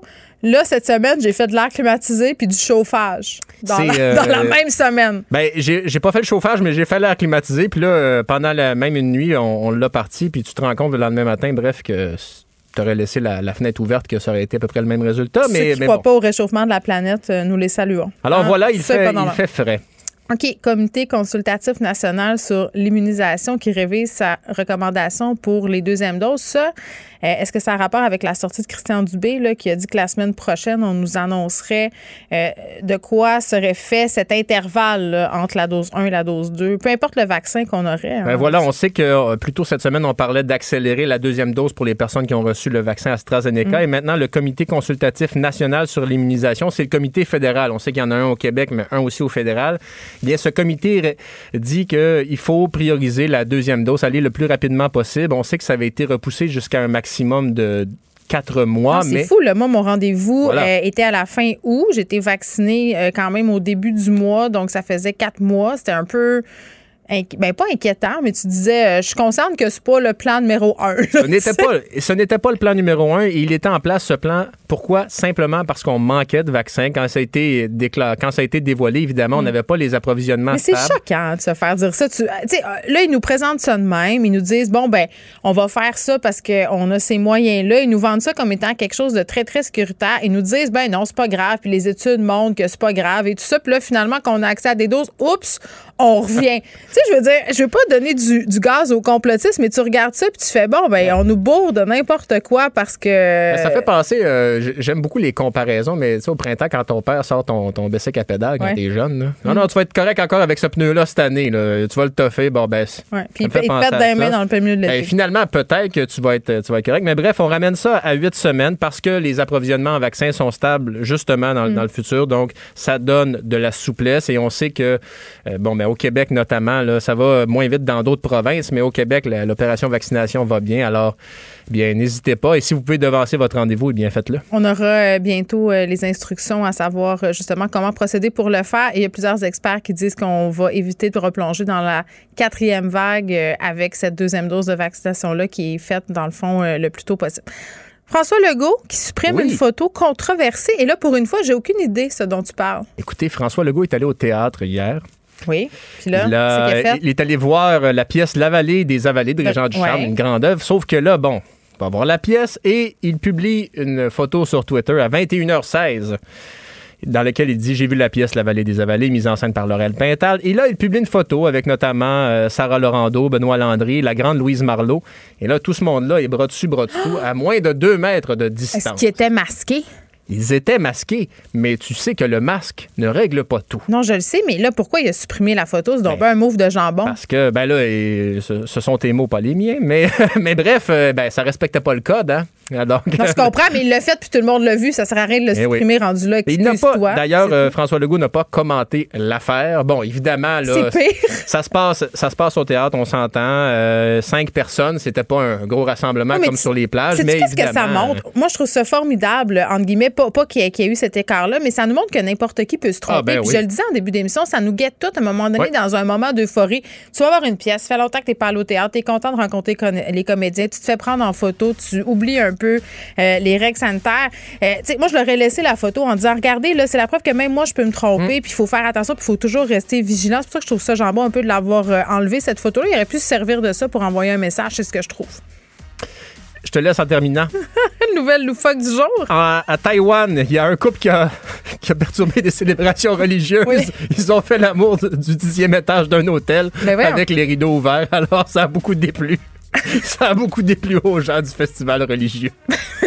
C'était un statement parce qu'ils savaient qu'il y avait ce festival-là ou c'est un hasard? semble-t-il que oui. Oh, ils ont trollé le festival religieux. Mais ben, on les salue, ce couple-là. On, les salue. On espère qu'ils ont eu beaucoup de plaisir. Ils sont très mal commodes. Bon, c'est déjà terminé pour nous. Je pense que Carl a besoin d'aller en vacances. on écoute Mario Dumont dans quelques instants. Merci à toute l'équipe. Jean-François Roy à la mise en once, Frédéric Mockel, Maude Boutet et Luc Fortin à la recherche. Et merci à vous, les auditeurs. À lundi.